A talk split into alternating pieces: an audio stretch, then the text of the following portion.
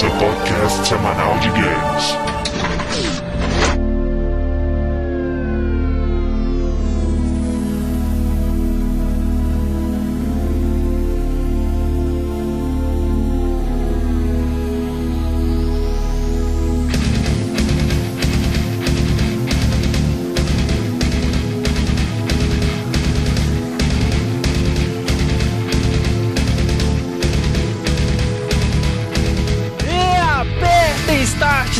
Começando mais um round do podcast Downloading. Vamos lá para os nossos guerreiros. André, podcaster prevenido, level 70. Principal lição da semana: quando o download estiver prestes a falir, lançar um podcast intitulado Final Podcast e com ele dominar o mundo. Ah, velho, quase roubou minha frase, filho da puta. Como é essa? Eu posso tentar fazer uma parecida com o do André pra ver se eu consigo pegar a sua? Pode. E o classificação músico e compositor de músicas da série Final Fantasy. Minha maior façanha foi ser um músico autodidata, fã de luta livre, conseguiu se dar bem na vida. E ser um, um tiozinho descolado. Desculpa, Deve cara, esse é o esse. Slash Rick Podcaster level 32 e nas últimas semanas eu prefiro ficar no back row do download. Tem ficado, né? Tem ficado. É. Só assistindo, não recebendo danos. Ganhando experiência com itens estranhos. Pablo, White Mage level 12. E a maior jogada de marketing da história do videogame foi botar fantasia final como nome, cara. Essa merda não acaba nunca. É o nome mais irônico de todos os tempos, né? Porque poucos jogos, na verdade, já estão na versão 13 com a 14 prometida. Não, tirando spin-offs, né? Tirando spin-off, sabe? Eu tô falando só da série mesmo, sabe? Mas então acreditem se quiser, hoje estamos aqui cheios de medo nos nossos corações para fazer nosso primeiro podcast sobre a série de RPGs mais popular do mundo. Dragon Quest, né? Não, Paulo, não é Dragon Quest. Olha a jogadinha de marketing pra fazer eu participar desse cast, né, cara? Todo mundo falou que era Dragon Quest, cara. Só vão te pedir gentilmente pra mudar Dragon pra Final e Quest pra Fantasy. Você conta a mesma história A que vai falar o jogo mesmo assim, tá ligado? E, e por que estamos fazendo esse cast? Basicamente três motivos, né? O Final Fantasy 13 tá aí. Segundo, porque nós estamos afim. E terceiro, porque essa semana a série Final Fantasy está completando 22 aninhos. Olha que bonito. É mais velho que o Rico, mais velho que o Fred também. É verdade, mas é. Dois patinhos na lagoa, já diria o É, bingueiro. hoje nós vamos falar das origens, né? Vamos falar de alguns dos jogos mais obscuros da série, conhecer algumas das mentes por trás de Final Fantasy e falar do 1 ao 4, né, da série principal, que é bem antes, né, dela ser tomada por gigantes e cabelos espetados. E vamos descobrir como foi que a fantasia final de Hironobu Sakaguchi tornou-se um dos maiores fenômenos da história dos games, logo após a leitura de e-mails e recados. E daqui a pouco a gente volta. Vai ser tão rápido que você não vai nem perceber.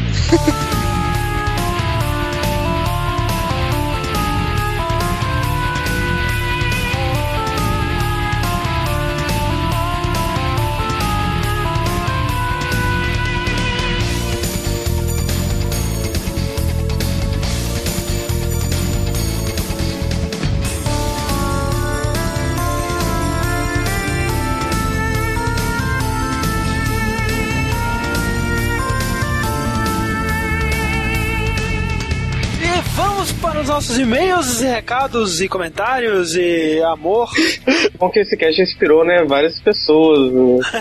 a se amarem. Eu tinha certeza, né, que nós tínhamos vários ouvintes que conheciam esses joguinhos, E viu? vários ouvintes, né, conservadores e puritanos também, Ah, como não? também. E vários ouvintes que acharam que nós éramos conservadores puritanos, o que nós somos, mas, É. como a gente disse, tudo que nós pesquisamos lá foi por motivo único e exclusivamente acadêmico. Eu achei engraçado o pessoal comentando, pô, mas não é vocês que criticam mulheres nuas e seminuas nos jogos e tal, né, cara? Sim, nó- nós criticamos Sim. muito quando não tem propósito. É, quando eu quero jogar um jogo de ação e tem uma cena de sexo totalmente desnecessária no meio dele, eu vou achar ruim. Assim como se eu estivesse eh, jogando um jogo de corrida, aí do nada pulasse na tela a mulherzinha do Cookie Mama, sabe? Cortando. Porra, Mas Mesmo não. que, que se eu estiver jogando um jogo hentai, eu tiver que zerar o Prince of Persia antes, entendeu? Exatamente. Não tem sentido. Antes dos nossos e-mails, vamos dar alguns recados. Primeiro, a, o Download News não acabou, continuaria sendo é, disponibilizado semanalmente, que a gente tá conseguindo editar ele tranquilamente, pelo menos, quer dizer, eu não tô, né? Porque eu não tô. É, a gente, né? A gente decidiu parar com o Download News até fevereiro, porque todo o esforço, mão de obra e logística do download está voltado pra gente conseguir disponibilizar um cast por semana enquanto nós estivermos de férias. Então, assim, a gente vai ficar de férias e publicar os casts. Então, a gente tá fazendo um berserk. Nesse período que nós vamos estar de férias, nós vamos continuar gravando, editando, sabe? Não tem É, nada tá. pronto. Exatamente. Mas em fevereiro o Knowledge News volta com toda a sua glória e fervor. Exatamente. Último recado então, se você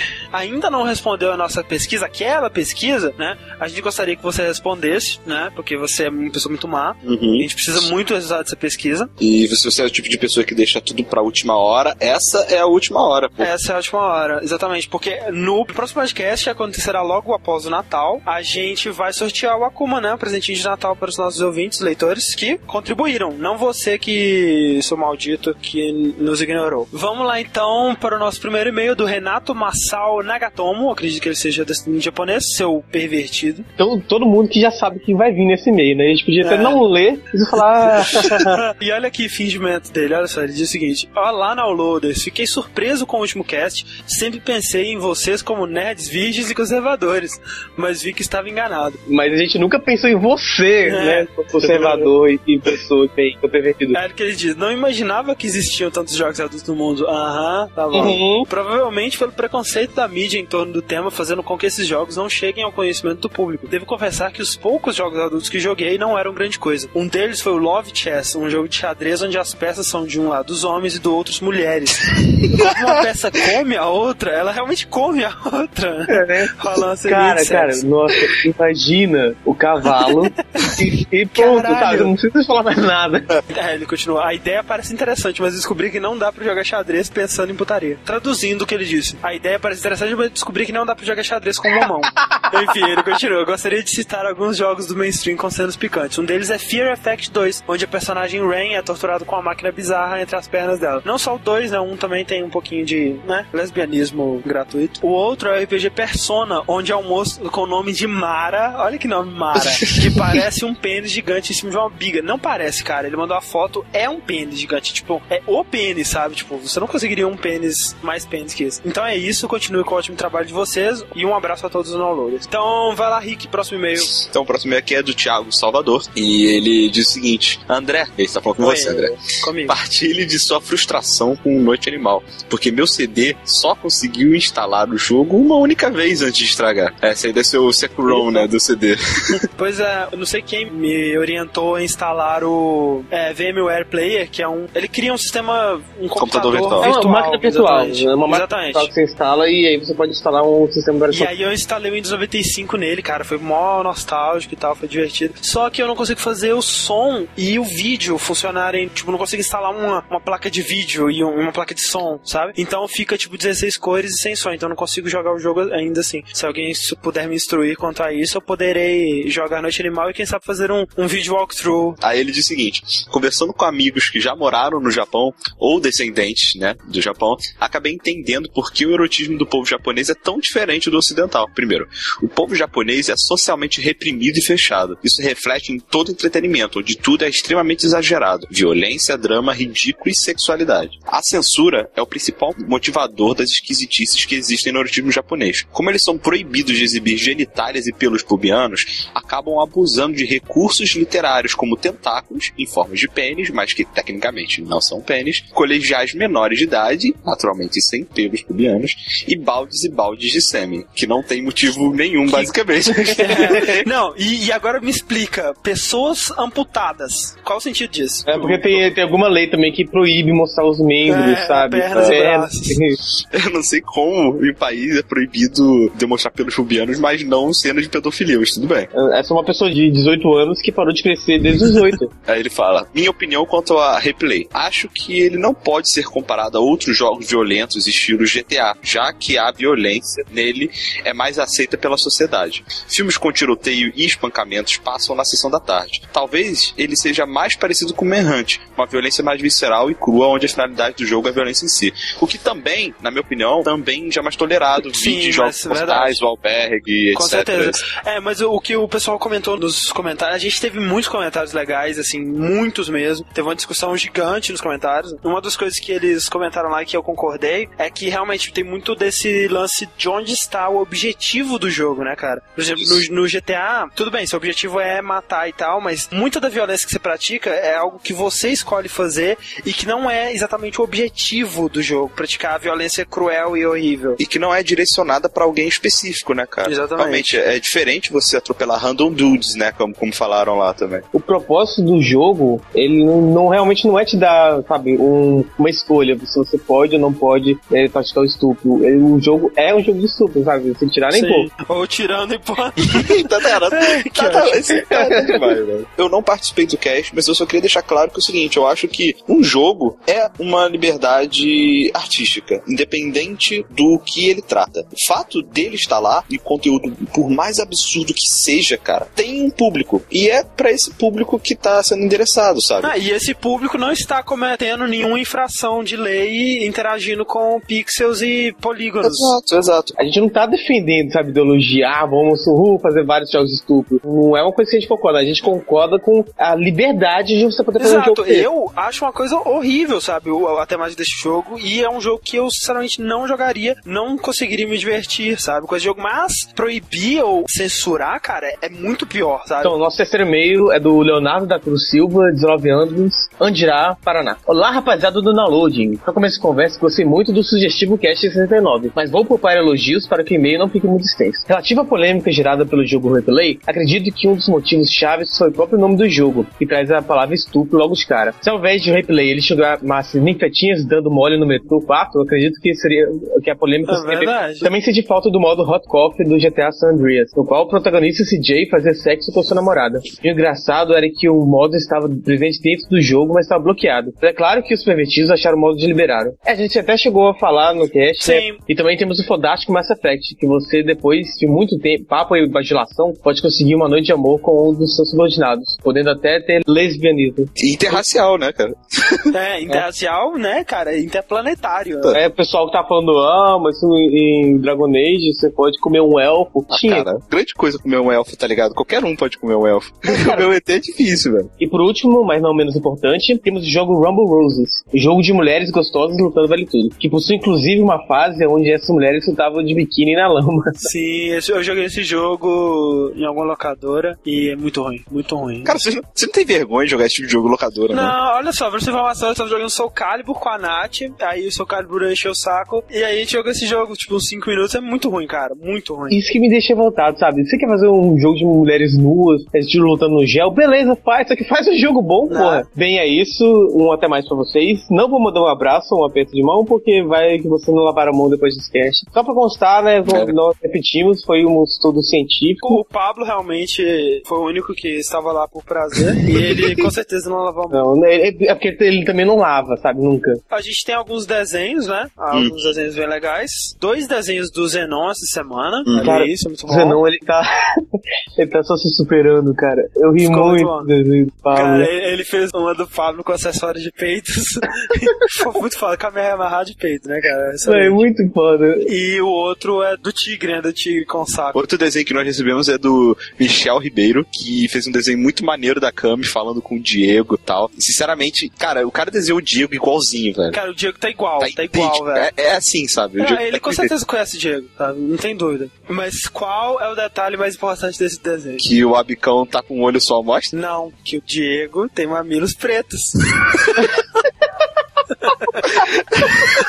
É verdade, cara. O Michel, ele realmente conhece o Diego. Né, tá? cara? Parabéns, Michel, você desenha bem, cara. Por último, mas não menos impressionante. Caralho, muito foda. Eu achei esse muito foda. E por favor, por favor, mande pra gente o passo a passo pra fazer, cara. Isso. Sim, cara, manda pra gente como é que faz esse origami. Fausto Temunhoz, ele fez a, capa do Heavy Rain, né? Que é um origami na chuva lá. Ah, seria a marca do assassino, né? The Origami Killer. E ele fez um. Ele fez, cara, é uma foto, sabe? Uhum. De um origami do Abicão. Cara, ficou muito foda isso, cara. Muito maneiro, E cara. o melhor é que, tipo, Tem escrito, né? Downloading Weekly, entre aspas, Game Podcast. e aí a frase de efeito é: quanto tempo você pode esperar para ouvir o podcast que ama, sabe? Que maneiro, cara. O cara Ele teve a manha, cara. Ele teve muita manha. Ficou muito foda e a gente tem que descobrir como faz esse origami, que eu quero ter uma bicão origami Eu também. na minha mesa. Por favor, cara. Também quero. Temos algum comentário, Fernando? Tivemos muito comentário nesse cast, né? É, cara, é que é muito legal comentários, porque, assim, o pessoal discute entre si lá sobre o que aconteceu. A gente discute com o pessoal também, é, responde o que o pessoal quiser. Geralmente a gente responde, né? Enfim, então comentem, sabe? É muito bom saber o que vocês estão achando do podcast. É sempre bom saber onde a gente tá acertando ou não. E um comentário bem sobre esse assunto, né? Foi do Killer HD. Pensei que nunca iria escrever isso, mas esse foi de longe pior podcast de vocês. Muito nada a ver. Coisa de criança isso, cara. Metade desses jogos eu nunca joguei ou fui atrás pra conferir. Só lixo. Podcast chato demais. Dormi. Perdão. Ah, Olha só, pr- pr- primeira coisa, né? Ele falou que metade ele nunca jogou ou foi atrás. Falou muita A outra Olha metade. e a outra metade, né? Ele olha, isso é exatamente o que a gente chegou a comentar ali, né? Esse preconceito que tem com jogos pornôs. Mas, tipo assim, não que esses jogos sejam bons, né, cara? Porque, assim, muitos dos jogos que a gente falou são realmente lixo. Mas nem todo podcast, como a gente já disse algumas outras vezes, a gente vai falar sobre jogos bons ou recomendar jogos, né? Muitas vezes a gente vai pegar um nicho, como foi esse caso, de jogos que muita gente não conhece ou simplesmente que são bizarros, Ou que finge discutir. não conhecer. ou que finge não conhecer, pra discutir sobre isso, sabe? É, é um lado dos games que a gente provavelmente não vai voltar pra ele durante muito tempo, porque realmente não tem quase nada, ou nada, cara. Eu não consigo imaginar muita coisa que preste, né? Foi um cast que divide opiniões. Eu acho que pelos comentários a gente vê que a maioria das pessoas gostou, mas teve muito mais gente que não gostou do que nos nossos podcasts normais. E, né, pra essas pessoas, espero que vocês gostem desse cast sobre Final Fantasy. Desculpa aí, né? Claro, ninguém é obrigado a ouvir o que não quer, a saber o que não quer, mas eu acho que todo mundo tem que ter mente aberta pra pelo menos conhecer, sabe? Poder discutir sobre Ah. vários assuntos, excluindo jogos de futebol. Excluindo jogos de futebol, claro.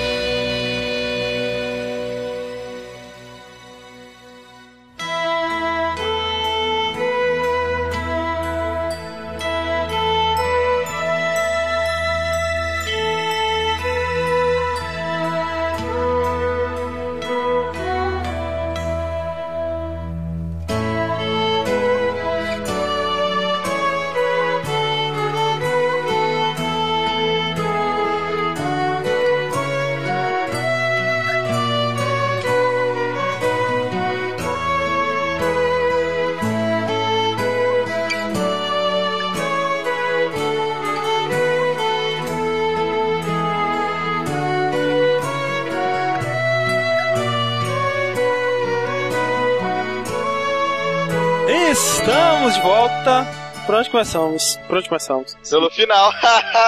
Chega, acabou essa piada, já, já deu. Nossa, cara, acabou o cast, velho. Vambora. Nós temos que contar um pouco da história da Square, né? Que hoje é essa mega ultra corporação dominante do universo, a Square Enix, né? Mas em 1983 ela era a Square Company, né? Fundada pelo Miyamoto, não o Shigeru, mas o Masafuya Miyamoto. Não samurai também. Não, também não, Samurai. E ela começou basicamente como uma empresa subsidiária da empresa do pai do Masafuya Miyamoto, que era uma empresa que construía linha elétrica, construía postes. É, Tipo, tipo assim, é- é- eu acho que é equivalente de você ter uma firma de advogados e uma empresa subsidiária que é um supermercado, sabe? Tipo, não tem nada a ver. Mas ele tinha. Caraca. Eu, eu fico imaginando, cara. Primeiro, eu sou um infeliz porque eu não tenho um pai assim, né, cara? Mas, ah, ó, eu tenho uma firma que faz, sei lá, carrinho de supermercado, tá afim de abrir uma empresa de videogame, eu banco. É, Não tem. pois é. Cara, esse segundo, velho, esse é aquele velho que morreu feliz que botou o filho no bom caminho, né, cara? Sabe o que eu acho? Tipo, isso eu não li em nenhum lugar, mas pensando como a Square era subsidiária de uma construtora de postes elétricos, não seria Square para quarteirão, sabe? Quarteirão? Hã? Pode ser. Ah, caraca, pensou sozinho isso, cara. Você Foda sozinho, mesmo. cara. O Miyamoto, ele querendo, né, ter algum diferencial das empresas pequenas que produziam jogos na época, o que ele fez? Ele foi para onde as empresas vão geralmente hoje em dia, mas naquela época não era tão comum assim. Ele foi numa universidade para contratar estagiários, né? E Aham. contratou alguns estagiários. Os principais foram o Hiromichi Tanaka e o Hironobu Sakaguchi, né? Ah. Apesar de que eu acho que o Sakaguchi, ele saiu da, a- da faculdade. Cara, por que as pessoas mais ricas do mundo não têm faculdade? O que eu tô fazendo? O que eu estudei, cara? né? Cara, o Hironobu Sakaguchi não terminou a faculdade. Toma essa. Cara, Nobuo o- Ematsu não terminou a faculdade, Bill Gates não terminou a Terminou a faculdade, faculdade. O Jobs não terminou a faculdade. aquele Donald Trump não terminou a faculdade. O, o Lula nem entrou numa. O Lula é um, um modelo pra todo ser humano, né, cara? O, o Sakaguchi, ele começou os estudos com engenharia elétrica na Universidade de Yokohama, né? Ele vai futuramente largar, né? Visto que ele não estava exercendo exatamente a profissão. Depois de um certo tempo, ele passou a ser chamado para ser estagiário da Square. Nessa época, ela ainda era uma filial, né? Da Sim. Deniush Electric Company, né? Que era o nome da empresa lá do pai do Miyamoto. Aham. Ele só veio a se tornar um empregado contratado mesmo, de fato, quando a Square ela se tornou independente. A partir daí ele chegou com o cargo de diretor de planejamento e É, desenvolvimento. diga de passagem, ele subiu muito rápido, porque assim, a Square foi fundada em 83 e acredito que por volta daí ele foi contratado. Ah, foi em 83. É, e lá por 86, 87 ele já era tipo quase um presidente da Square, sabe? Aham. Mas é aquela coisa, né? Ela era microscópica É, também. Pô, é. Ele era o que a empresa tinha, tá ligado? Sim, sim. E, e ele era um, um excelente funcionário. Ela fez alguns joguinhos pra computadores domésticos, assim, como Death Trap 1 e 2. Ela começou a fazer joguinhos pro Famicom, né? Principalmente pro Famicom Disk System, né, Pablo? Sim, ela teve a porta de acesso da Nintendo, que era o Famicom Disk System, né? É, Naquela Hum, época. Pra empresas pequenas, né? Isso, era um periférico que tinha uma venda razoavelmente boa, mas não era o esperado. Mas assim, como o Nintendo era aquele videogame que mais vendia no mundo, todo mundo queria entrar na- na- no gaiato lá e conseguir fazer uns trocados em cima. Então foi sim, era a porta de acesso que a Nintendo abria para as empresas menores. Uhum. E nessa época, a Square, ela conseguiu entrar pelo Famicom Disk System com um jogo que é o Texter, que nem era deles, É cara. um porte que eles fizeram, né? É um Aham. port de computador que deu relativamente certo. É, foi um dos- uma das poucas coisas que deu um pouco certo pra Square nessa época. E assim, né, dar certo no Famicom Disk System não quer dizer muita coisa, porque como você mesmo disse, pouca gente tinha esse periférico, né? Então, Isso. Uhum. de, de 83 a 86, eles lançaram cerca de 20 jogos, né? O que é muito, assim, É jogo pra.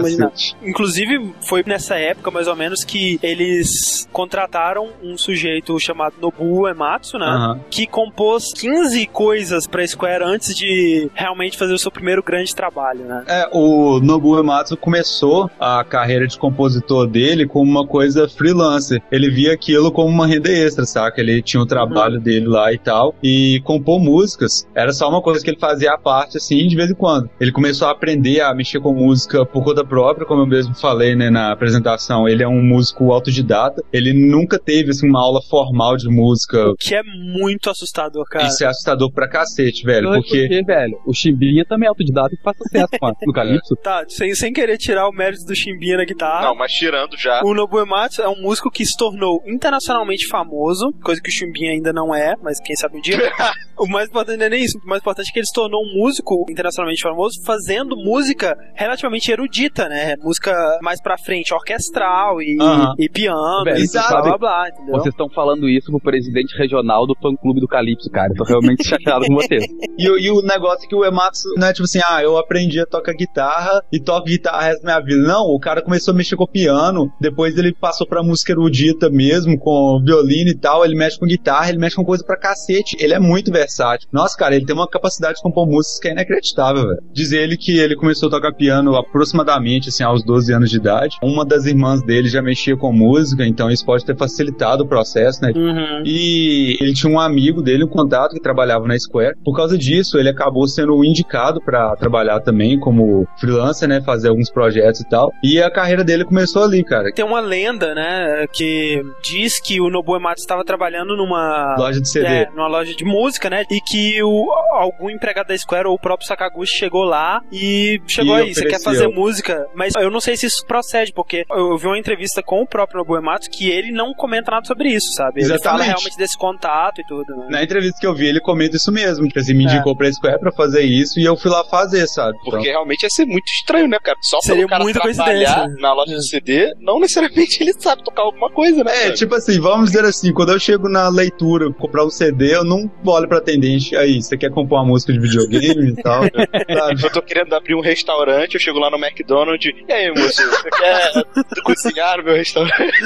É, tipo assim, aquele caixa do McDonald's lá, automatizado, né, velho? Cara, mas então, eles fizeram uma série de projetos lá. O Sakaguchi ele tava lá crescendo nos postos da Square, né? Só que a Square não tava dando uma dentro e não ia durar muito tempo mais. Eles Não. achavam que não ia resistir mais um ano. E o Sakaguchi pensou, né? Bom, eu tenho moral aqui e eu quero tentar fazer um último jogo nessa merda. Se não der certo, é porque isso não é pra mim, eu não nasci pra isso, eu vou voltar pra minha faculdade de engenharia elétrica e arrumar um emprego de gente. Que pariu, cara. Nossa, essa história é muito maneira, velho. E assim, ele tinha curtido muito um RPG muito popular, que o Pablo acreditava piamente que seria o tema desse cast.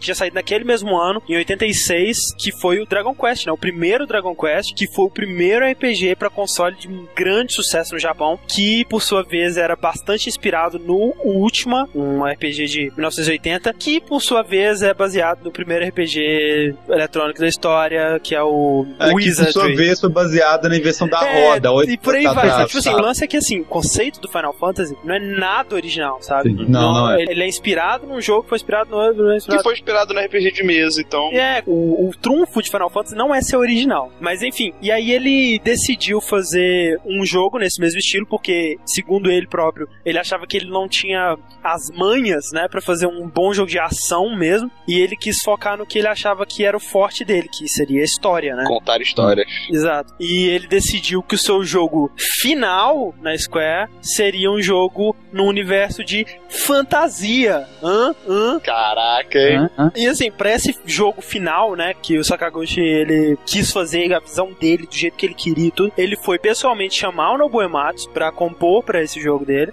É engraçado que o Ematsu contou que uma semana antes disso acontecer do Sakaguchi Ah. convidar ele, ele visitou uma vidente e essa vidente disse pra ele que dali a uma semana, dali a alguns dias, ia acontecer algo que ia mudar pra sempre toda a vida dele, cara. Caraca, que medo. Sabe o que é o mais interessante disso tudo? Como eles fizeram o Final Fantasy para tirar a empresa do fracasso, nenhum Final Fantasy tem sequência por causa disso. Porque eles fizeram uma Pois é. história de forma que não tem como juntar com outra coisa. Foi tudo meio que por acaso, Aham. né, cara? Isso acabou sendo um dos marcos da série Final Fantasy por acaso, né? O que eu, eu acho bom, na verdade, velho. Porque, tipo Sim. assim, ó, seria chatíssimo se aquela situação em que a empresa não quer deixar a franquia morrer de jeito nenhum, mas a parada já acabou, evidentemente. Sim. Eles estão tentando ressuscitar algumas coisas e tal, sabe? Isso é muito chato, velho. E outra pessoa que o Sakaguchi escolheu a dedo pra participar desse projeto foi o Yoshitaka Amano, que ao contrário de todo mundo mais que estava envolvido no, no projeto, não era um amador, né, cara? Não ele, mente, ele né? era um cara que já tinha se dado bem e por acaso estava disponível. Ele acabou virando o- a alma do Final Fantasy naquele período, né, cara? Sim, até o 6, né, cara? Até o Final é, Fantasy até o 6. 6. Você vê que, assim, a gente não, não falou isso ainda, né? O cara é ilustrador, tá? Vamos deixar isso é, é claro. o designer de personagens aí, Exatamente. ilustrador. E assim, você pode ver claramente, cara, existe um estilo de desenho, não só um estilo de aquela coisa de ser fantasia e ficção, mas o estilo de traço mesmo. Tem muita influência da arte nouveau, tem muita influência de surrealismo, coisas do tipo, sabe? E também um pouco daquele. Não sei como é que chama, né? Mas aquela arte mais é, medieval japonesa, né, cara? Uma parada. Que por É, incrível assim, que pareça, na- na- é, é mais distante um pouco do estilo meio de mangá e anime de É, hoje em bem dia. distante, É né, distante. Ah, você, você percebe isso principalmente na escolha de cores, porque na arte japonesa mesmo, medieval, tipo, é, são- as cores são todas muito fracas, muito suaves. Hum, Sabe? Sempre tem aquele monte de coisa saturada e muito brilho que nem você vê em animes atualmente, não, sabe? É bizarro, né? Se você pensar assim, ou ainda mais hoje, sei lá, com o Tetsuya Nomura, que não estou dizendo que seja um mau designer, ou adoro a maioria dos trabalhos dele quando ele não exagera pra caralho. É, eu o Tetsuya gosto. Nomura eu amo as coisas que ele faz assim de coração, ou eu, tipo, tenho nojo, sabe? É, é dois, dois É bem, extremos, é eu bem também. assim, cara, sério. Mas o, o Yoshitaka Amano é, é muito estranho você pensar que realmente até o 6 tinha um estilo tão diferente, né, cara? Tão diferente. É, é um, um estilo de arte que não tem nada a ver com cultura pop, com mangá, com anime, sabe? Não, é, não. é um estilo bem clássico, assim, bem sério. É frio, né, cara? Muito diferente mesmo de qualquer outra coisa. Você até demora um pouco pra aceitar. Mas é legal, cara. Eu acho muito É legal. legal, esse é legal. Acho que o Yoshitaka Amano caracterizou muito bem, assim, a série até o sexto, sabe? Porque você vê claramente o que, que é dele e o que, que não é dele. Sim, Futuramente, durante o resto da carreira dele, eu acho que ele ainda tá vivo, sim. ele já fez vários trabalhos. Ele trabalhou com o Neil Gaiman em Sandman, Dream Hunters. É verdade. Ele fez Vampire Hunter D e Vampire Hunter D Bloodlust, que aliás é um filme muito, muito bom. E coisa mais antiga ainda, ele trabalhou por 15 anos na Tatsunoko, né? E lá ele foi designer de personagens de animes, por exemplo, Cacherne. E atualmente, né, aí para os que estão esperando, né, ou que não estão esperando, que esperem a partir de agora, ele está trabalhando em Final Fantasy XIII. Sim, pois é. Uma coisa interessante é que ele talvez seja a única pessoa, já que nem o Nobu Ematsu tá fazendo a trilha do 13, ele talvez seja a única pessoa que esteve presente em todos os 14 jogos Uhum. principais da série Final Fantasy, porque mesmo quando ele não era mais o designer de personagens, tipo, o título Final Fantasy com um desenho meio vetorial, sabe? Sempre Ah, tem. É sei, sempre sei dele, qual é. é sempre dele. Caraca, maneiro.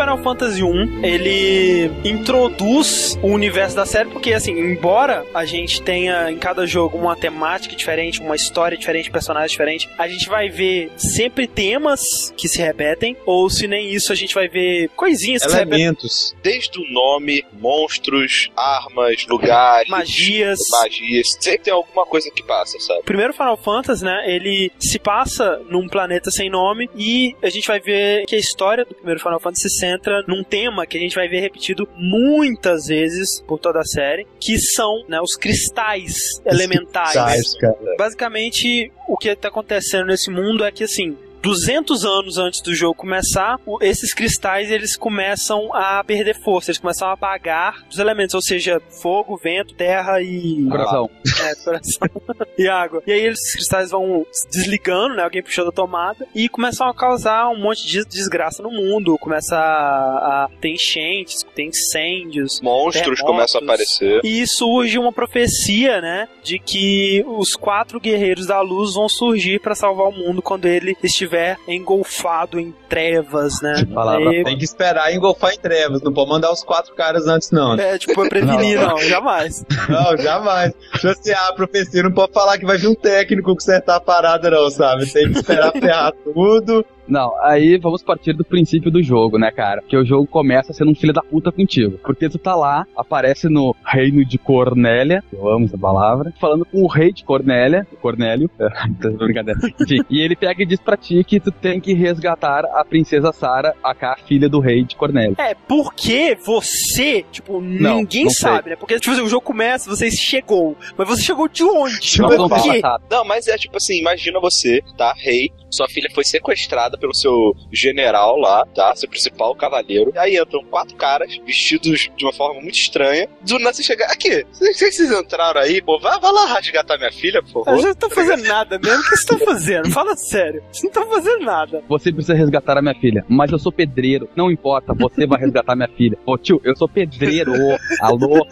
E, Tipo assim, Final Fantasy 1 não, não tem personagens, cara. Ele tem classes. É. Você não é um personagem, você é uma classe, sabe? Não tem personalidade. Você já começa com um grupo formado de quatro guerreiros. Não fala como vocês se conheceram, não dá pra não fala nada. E, e, assim, esse grupo se mantém na balada até o final, não acontece nada com ele. E, tipo assim, não está focado no grupo, cara. Tá focado no que tá acontecendo no mundo. O É. grupo tá lá como uma ferramenta. É a E aí- profecia nua e crua, né, velho? Tipo assim, quatro caras vão surgir e salvar o mundo. Pá! Quatro caras aparecem assim, Não cara, interessa. Sabe, Porque, eles nem assim, o rei- mas estão lá e vão salvar o mundo. E a primeira coisa que tem quando tu entra no Final Fantasy são quatro personagens pré-definidos tu pode selecionar a classe. Se tu nunca jogou videogame, tu tá fudido. Tu não sabe qual é a diferença de um pro outro porque eles não explicam, sabe? Tipo, ó, isso É, no manual deve ter alguma coisa, né? Imagina. é com sorte tinha manual esse jogo, né?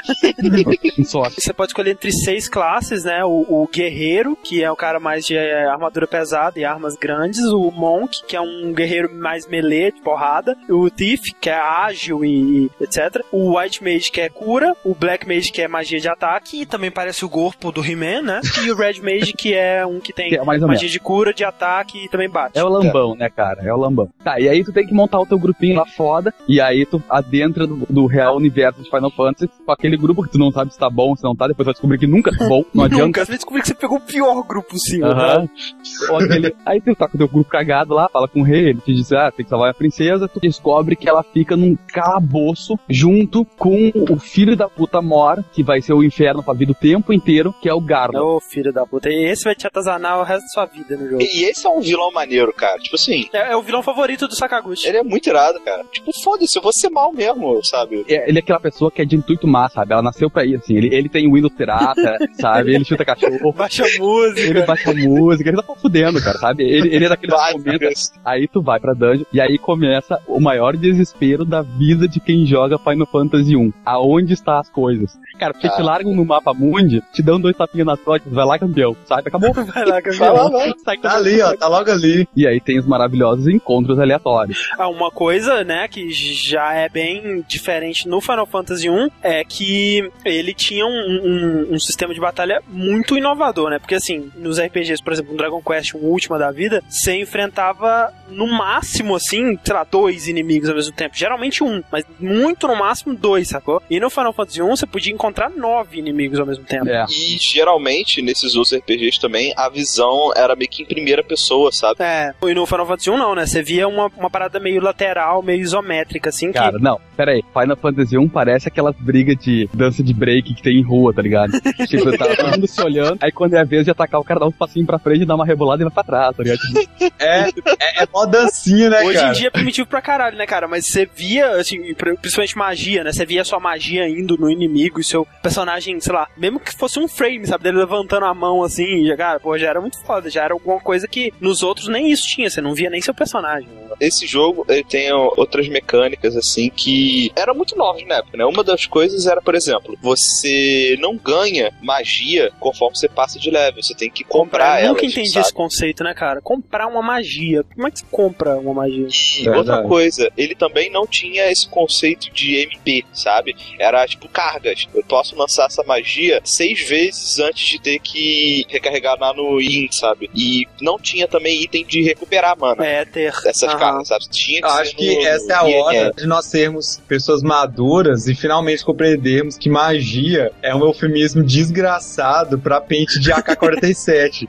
e aí, sabe, ô, me dá uma magia aí, cara. Aí você vai, compra o pente, atira, acaba sua bala naturalmente, É, você outra compra mais. coisa que pra gente parece um absurdo, né? Principalmente num Final Fantasy, não existe Phoenix Down, né, cara, no primeiro Final Fantasy. Isso é estranho. E eles são muito chatos quanto à morte, né, cara? Porque Isso. na maioria dos Final Fantasy, se você tiver um cara morto ou nocauteado no seu time, você descansar com ele num hotel, num inn, né? Ele É. revive. No Final Fantasy 1, não, cara. Você tinha que levar ele na clínica, né? Ou na, na igrejinha, igrejinha, que, que né? ressuscita os- os mortos. E aí Até eles faz mais sentido, né? Visto que. Faz, você mas tá é um no saco, hotel- sabe? Não, mas- Ah. não, pode fazer sentido, mas é uma bosta porque tu tá lá com aquele teu imbecil que tá envenenado, cada passo que dá ele tomando dano. Cara, quando tu chega na igreja, tu tem que rever no mínimo uns três que já se fuderam naquela brincadeira. É. Tinha que ter um disque padre lá, né, cara? Se já lembra pra igrejinha, o cara vem É, e cara.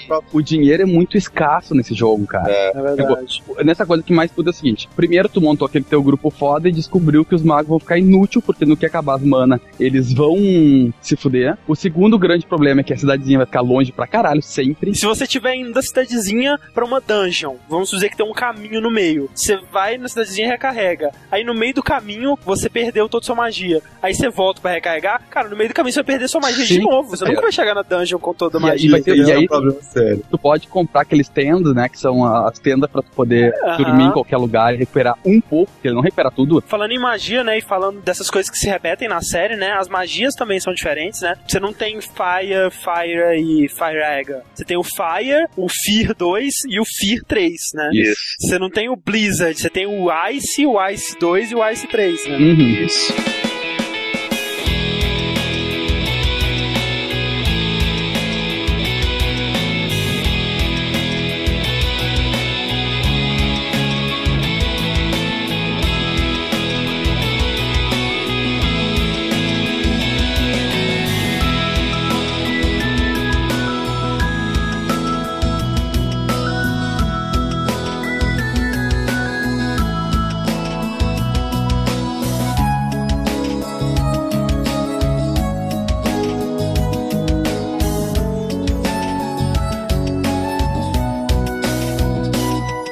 E aí tu vai lá pro tal do calabouço, depois de 30 horas andando e tendo ataques randômicos, e se não for pro lado errado, tu descobre uns bichos foda que vão te matar na hora. Tu descobre onde é que é a porra da dungeon, entra lá apavorado, descobre que é o lugar mais idiota do mundo, porque essa primeira dungeon, ela é simplesmente pra cobrir buraco. Sim. Ela é realmente fácil. Até que tu encontra o desgraçado Mor, que vai te perseguir a vida inteira, que já foi dito que é o Garbo. Sim. E ele está com a princesa ao seu poder. E aí tu vai enfrentar primeiro os lacaios dele, depois ele, e a batalha é foda. É, é bem foda. E assim, é uma maneira muito legal de começar um jogo, diga de passagem, porque a maioria dos RPGs, né, eu diria, começam realmente do começo, né? Tipo, os heróis, sei lá, se conhecendo, a ação se desenrolando aos poucos. E o Final Fantasy 1 começa com algo que parece meio que o final, né, cara? Você tá enfrentando o cara mora Uhum. ali do mal, sabe? E eu achei tão estranho que da primeira vez que eu joguei, eu pensei, ah, deve ser aquela parada que tem né, RPG que você vai perder pro cara e aí a história vai se desenrolar. Mas não, game over É. na cara, né, velho? Cara, eu odeio quando isso acontece. Quando você tá pegando um cara e você acha que ele tá difícil demais. Você fala, pô, de repente é pra eu perder aqui, É. sabe? Tá muito difícil isso. Não, você Não, toma game game over. over, sabe? Você que tava... Você derrota ele, salva a princesa e Cara, e aí vem a coisa mais louca do universo, porque tu chega de novo com a princesa, ela volta pra Cornélia, e aí o rei te agradece. E, cara, não me pergunta como, assim, se ele olhou no teu bolso, o que fez, mas ele reconhece que vocês são os quatro cavaleiros da luz. Sim. E Eu aí, não- pra comemorar a sua vitória, ele constrói uma ponte. Cara, isso é coisa. É, Sua homenagem.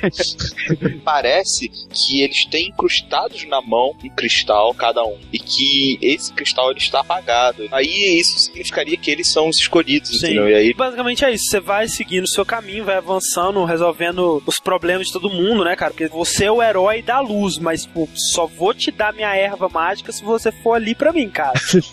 Erva mágica. Muito, muito. é porque tem tipo quatro demônios assolando, né, Sim. a Terra. Aí você vai fins, destruir né? eles. É. É. Cara, é tudo quatro aí, né? Tipo, É. é quatro cristais, Quatro quatro, guerreiros. guerreiros, quatro demônios. É, Parece que ele meio que tem uma quest que vai tudo se interligando nela, sabe? Pra passar pra um lugar, você precisa destruir as pedras, mas pra conseguir o dinamite, tem a porta que tá trancada, a chave tá no reino do cara que está dormindo. Pra acordar o cara, você precisa da erva do mago, só que o mago tá sem o olho porque o elfo roubou o olho dele. é a maga, É velho. a matóia, né? E que eu tô te Pois falando, é. cara, eles pensaram numa história absurdamente foda pra coisa, cara. A história é sensacional. Só que é muita história pra pouco console. O cara faz a ponte, aí eu vou, aí eu tenho que enfrentar uns piratas pra pegar o barco dele. Como assim? Que, que, quem são esses caras? De onde é que surgiu esse tal dos piratas? Por que, que ele vai me dar o barco Outra dele? coisa que tem muito e que vai ter em todos os Final Fantasy são esses veículos, né, cara? Você sempre tem algum tipo de É, veículo, um marca barco, uma canoa, um navio, um avião. E muito comumente você tem um veículo que não está aonde ele deveria estar no nosso mundo real. Porque assim, o barco tá voando, É. a moto tá andando na areia, É. o avião tá na água. Mas enfim, e aí o, o seu objetivo mesmo é realmente encontrar os quatro cristais e descobrir por que, que eles são apagados, né? Porque, como o Rick disse, os quatro demônios, né? O Lich da terra, a Mary Lich do fogo, o Kraken da água e o Tiamat do vento, né? Tiamat, como Ah,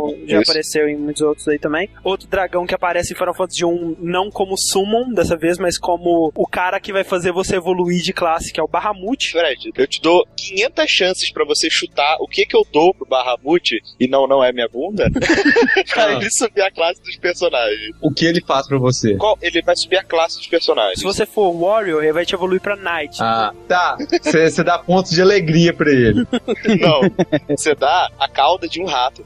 Que beleza, né, velho? Mas ô, eu nunca entendi isso. Tipo assim, sua classe vai ser atualizada, né? Se você for um Warrior, você vira um Cavaleiro. Se você for um Monge, você vira um Mestre. Se você for um White Mage, um Black Mage ou um Red Mage, você vira um Wizard. Não, se, se você for um White Mage, você vira gente. né?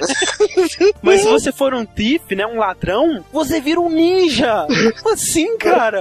Ah, cara, porra. E aí você derrota os quatro fins, né? Bem difíceis também. Precisa de muito grinding. Não que pense que se você encontrar os quatro fins, você vai derrotá-los. Não, você vai tomar um couro.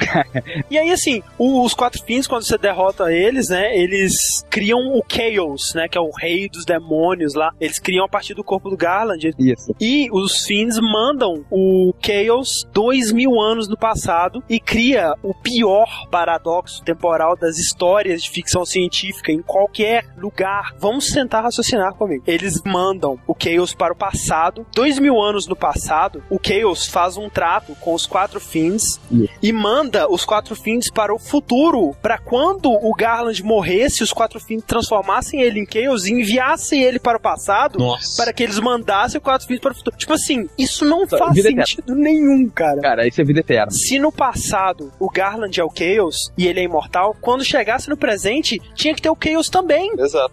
Só É. que os fins, eles ficaram lá na caverna deles, felizes e tal, e não souberam que no passado o Chaos que mandou eles pro futuro tá morto. Entendeu? Eles estão só cumprindo o papel deles, porque nessa equação também entram os Cavaleiros da Luz. E por isso existe uma profecia. Dois mil anos atrás, o Chaos foi derrotado pelos quatro Cavaleiros da Luz, mas os fins ainda continuaram vivos, entendeu? Isso, Final se das contas, vamos supor, na linha temporal que você começa a jogar, quando você tá no teu mundo e você derrota os fins e ele manda o Chaos pro passado, aquele mundo que você deixou pra voltar pro passado pra derrotar o Chaos, ele vira paz. Fica com os fins derrotados, o Garland tá lá. Não, mas é que tá, fica como ele voltou sem- pro passado, tu tem um loop infinito de terror, cara. Enfim, ok. Uh, chuchu rock and roll. Alguém vai entender, cara. Trilha sonora do Final Fantasy 1, né, velho? Foda. Ela é foda. Ela é, porra, cara, por um NES, cara. Bom, que O isso? mais bom. impressionante é que, assim, ele tem muitas das características já da série Final Fantasy, mas não todas, né? Não tem Chocobo, não tem Moogle, não tem. Cid. Mas, cara, algumas coisas já tinham desde o início e dá pra dizer pelo menos três dessas que são da trilha sonora. O tema Prelude, Uhum. Que foi o tema composto pelo Nobu Ematsu em 10 minutos. Depois que o jogo tava praticamente pronto, Sakaguchi chegou lá pro Nobu Ematsu e falou assim: Cara, tá tudo pronto, a gente só precisa é, de um tema pra botar enquanto a gente vai passando a introdução aqui. Pô, não, não vai dar tempo de você voltar pro estúdio. Fa- faz agora, rapidinho, cara. Toma aqui um tecladinho de 9,90 e faz aí pra gente. Nossa. Ele tá bom. Ele fez. Cara, que droga, velho. Vai tomar banho isso. e essa é uma das únicas músicas que estão em todos os jogos da série Final Fantasy, cara. É muito foda, Impressionante. cara. É muito foda. Que isso, velho. Tem o tema também, aquele. E o hino de vitória. Que também é outro que tá em todos os jogos. E tem uma parada seguinte, que é usada como base, pelo menos os primeiros acordes de baixo, ou alguma coisa sempre que é o tema de batalha também. Ele é principalmente o comecinho, quando fica dom dom dom dom dom dom dom dom dom dom.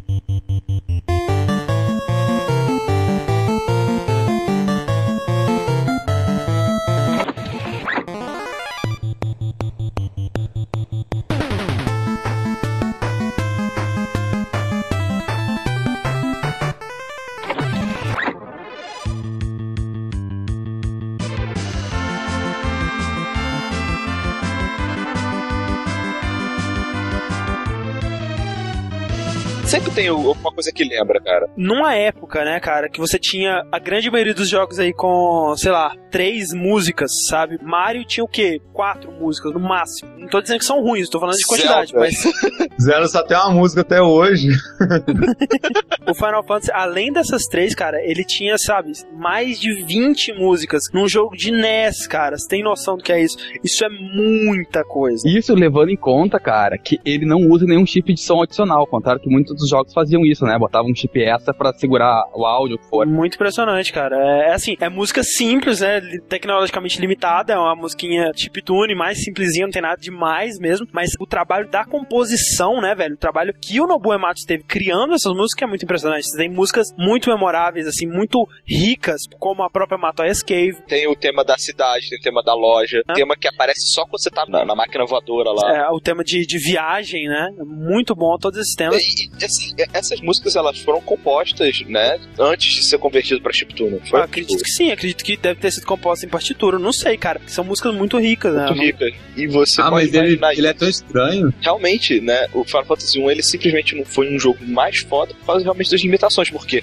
a música ela é mais elaborada do que na versão final. O, a arte dos personagens também, do Yoshi tadinho, ele faz uma arte mó sinistra, tá ligado, pra todos os personagens e vira Coitado, né? Ele deve ficar mó deprimido. E assim, por mais que pra hoje não seja uma história absolutamente complexa, pra época era, cara. Nunca rompeu barreiras, como a gente vai ver mais pra frente, mas era uma história muito interessante, sabe? Tipo, na época, o padrão era não ter história, É. né? Você jogava com o Sonic, você não sabia o que, que era o Sonic, nem o que, que ele tava fazendo ali, mas Sonic veio bem depois ainda, né? E assim, o Final Fantasy 1 ele vendeu mais de um milhão de cópias no Japão, que é muito, foi um sucesso gigante lá, que serviu tanto pra salvar a Square, pra garantir que o Hironobu Sakaguchi continuasse na Square, quanto pra garantir uma sequência pro, pro É, jogo. garantir a produção industrial de versões novas, né, da Square. E aí, e aí não parou mais. Não também, parou né? nunca mais. Em 91 foi lançado Final Fantasy IV, Sim. sabe? É um, ano depois, do outro, cara. Foi mandando ver mesmo, Foi, sabe? assim. O Final Fantasy ele teve um milhão de ports, né? Ele teve a sua versão americana, né? Com toda a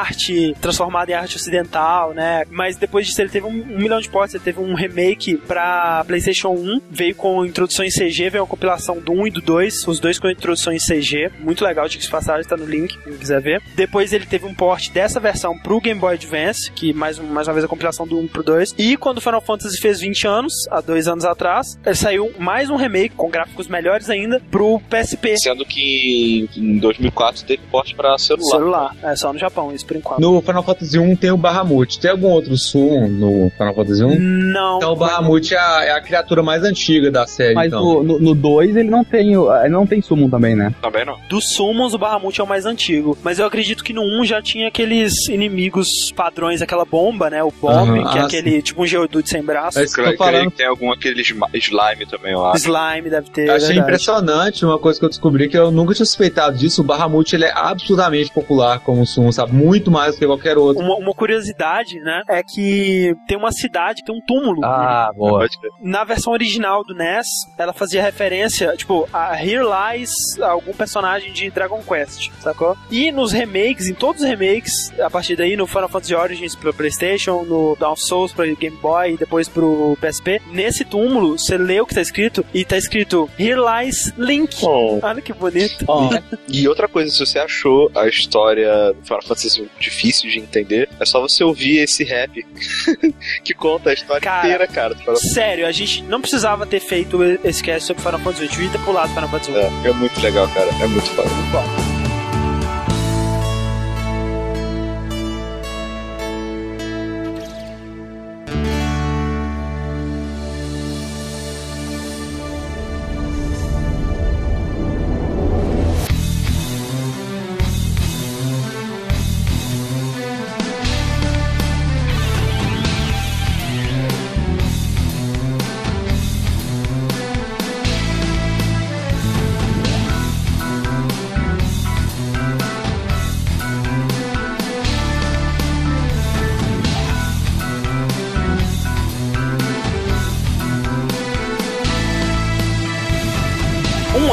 2, né? Em ritmo industrial, Final Fantasy 2 é lançado no Japão. Só que aí acontece uma coisa tanto quanto peculiar, porque o Final Fantasy 1 foi lançado no Ocidente em 1990, sendo que no Japão ele foi lançado em 87, três anos depois que ele foi chegar no Ocidente só. Aham. E em 91 estava lançando o Super Nintendo e já em 91 o Final Fantasy IV. Olha só, cara, quando o Final Fantasy 1 lançou nos Estados Unidos, o 4 tava pra sair pro Super Nintendo, sacou? Bem atrasado, né? Um pouco atrasado. É óbvio que vai dar problema isso, sabe? De numeração, óbvio. Aí, tipo assim, eles pensaram o quê? Vamos trazer o 2 ou vamos pular pro 4, né? Vamos pular pro 4. Que, que a gente vai se preocupar em trazer o 2 e o 3 ainda? Se a gente pode trazer direto o 4. Então começou todo aquele problema dos Final Fantasy sequência, né? Que resultou no Final Fantasy 4 ser o 2. Eles pularam o 5 também por algum motivo bizarro. e o 6 virou o 3, né? E aí o 7 continuou sendo o 7. Aí falaram, chegaram no 7 e falaram assim, cara, foda-se, sabe? Vamos É. fazer logo antes que fique pior ainda. Imagina você, caraca, Final Fantasy 3, legal. Aí, olha só, lançamento do Final Fantasy 7. O quê? Quê? Cadê os outros? E agora o 13 que tá sendo lançado no Japão é o quinto aqui, né? Então, assim, o Final Fantasy 2 só foi possível de ser jogado oficialmente em inglês no Ocidente em 2003, cara. Não tem noção. Tipo, Zelda Wind Waker sendo lançado, saca? Metroid Prime e Final Fantasy 2, né? Tipo, Ah, não? Foi exatamente na coletânea do Final Fantasy Origins pra PlayStation. Compilou Final Fantasy 1 e 2 com abertura em CG e o caralho. Peraí, abertura em CG acabou aí, né, cara? É, só abertura. Tá ótimo também, né? Eu gosto das CGs Ah. da, da, da Square, eu acho elas muito motivantes. Motivantes. Se você assistir uma todos os dias pela manhã, assim, vai te dar o Cara, que você precisa. Eu, cara, eu me imaginava no quando eu zerar o 7, velho, vou ver uma CG. Isso é um motivador, É velho. Tem- verdade, é verdade. Enfim, mas aí, como o Final Fantasy 1, a gente já disse, é uma história fechada, não dá pra encaixar uma sequência, mesmo que você force muito. Começou esse lance dos Final Fantasies não terem sequência, né, um de um pro outro. E foi a primeira vez realmente que isso aconteceu na história dos games, uma sequência de um jogo que não tinha nada a ver com o primeiro, né, tanto em história quanto em personagens. Claro, teve os elementos lá que mantiveram, alguns temas se mantiveram. Os elementos. Mas, de modo geral, é um jogo muito diferente mesmo. Até se Sim. for pegar pra comparar com o 3 ou até com o 4, ele é muito diferente. Pra começar, não tem cristais, né, Rick? Em lugar nenhum. É, ele Ah, é um jogo tem. que, cara, ele foi baseado, assim, demais na história de Star Wars. Star? Wars. É. Caralho, muito, cara. Muito É baseado. Porque tem toda uma coisa de um império que está querendo dominar o mundo através. Não, não, saca só. Tem um império do mal, você Isso. dominando o mundo. Aí já acha estranho, que você já lembra de alguma coisa. É, alguma coisa. Aí tem o imperador. O imperador é mal pra caralho. É tipo um demônio, sacou? O cara é muito mal. Isso. E aí tem um cara bom, assim, com as melhores intenções. De alguma maneira, ele vira um Dark Knight para o imperador. Isso. E esse Dark Knight, ele é parente de um dos membros dos heróis. Isso. Que. Que fazem parte da resistência contra o Império. E o Império, ele aterroriza o mundo usando uma máquina de destruição em massa. Uma nave gigantesca, capaz de destruir muita coisa. E, pior, esse Dark Knight, ele tem a redenção no final. Exato. Tipo, no final, ele ajuda os heróis, sacou? E esse parente não começa sendo rebelde da resistência, entendeu? E através de atos de bravura ele se torna um herói da resistência. Exatamente, olha que bonito. Já viu esse em algum lugar? Acho que eu nunca vi isso em nenhum lugar, não. não, não. Cara, quanto que o George Lucas ganhou com isso? Coisa que é absolutamente diferente no Final Fantasy II é o sistema dele. Porra, muito. Eu odeio o sistema do Final Fantasy II de boa, porque eu comecei a Que jogar. isso, Rick? Eu não, porra, cara, vai se fuder. Foi você que disse num cast aí que você queria RPGs que evoluísse a partir da necessidade. Se você usar muita magia de fogo, contradição. aquela magia Não, vai olha só. aumentar. Ó, Uma coisa é você na falar lua. disso, sendo que teu personagem tem uma classe. Outra coisa é você poder fazer isso com qualquer personagem. Não só pra fazer isso, mas pra você ganhar mais vida, você tem que perder vida, entendeu? Olha só, eu, eu É bugado, entendo. É muito bugado. É, é bugado, tá, mas eu entendo que, tipo assim, você não nasce sendo um summoner, e aí se você tentar ser um lutador, você não vai conseguir, sacou? Aham. Eu entendi o que, que eles quiseram fazer. Talvez a execução não tenha sido tão boa, mas, tipo, assim, você quer que o seu personagem seja um lutador, cara, vai fazer ele bater, entendeu? E Sim. aumentar o- os pontos dele de, de porrada. E realmente é bugado, tem como burlar isso, Isso. e E, upar muito rápido. e assim, por mais que a ideia seja boa, a execução ela é feita de uma forma muito complexa, cara. Eu fui jogar Final Fantasy 2 do jeito que eu jogo qualquer Final Fantasy, sabe? Sabe, eu fazia meus personagens, ficava grindando até ver que tava matando muito fácil. Aham. E depois de um tempo eu tava me fudendo seriamente, sabe? Porque não- Uhum. por mais que eu treinasse, não tava dando certo. E outras coisas que influenciam muito é a quantidade de arma que você tá usando, o tipo de arma que você tá usando, se o seu personagem ele é canhoto ou destro, sendo que não diz isso em lugar nenhum praticamente. É, se ele tá na. é, se ele tá na front ou na back row, sabe? Aham. Muita, muita N coisas que influenciam. Se o cara tá na back row, ele apanha menos, então não ganha vida. Aí você tem que bater com o seu próprio personagem. Toma porrada, aprende a ser forte.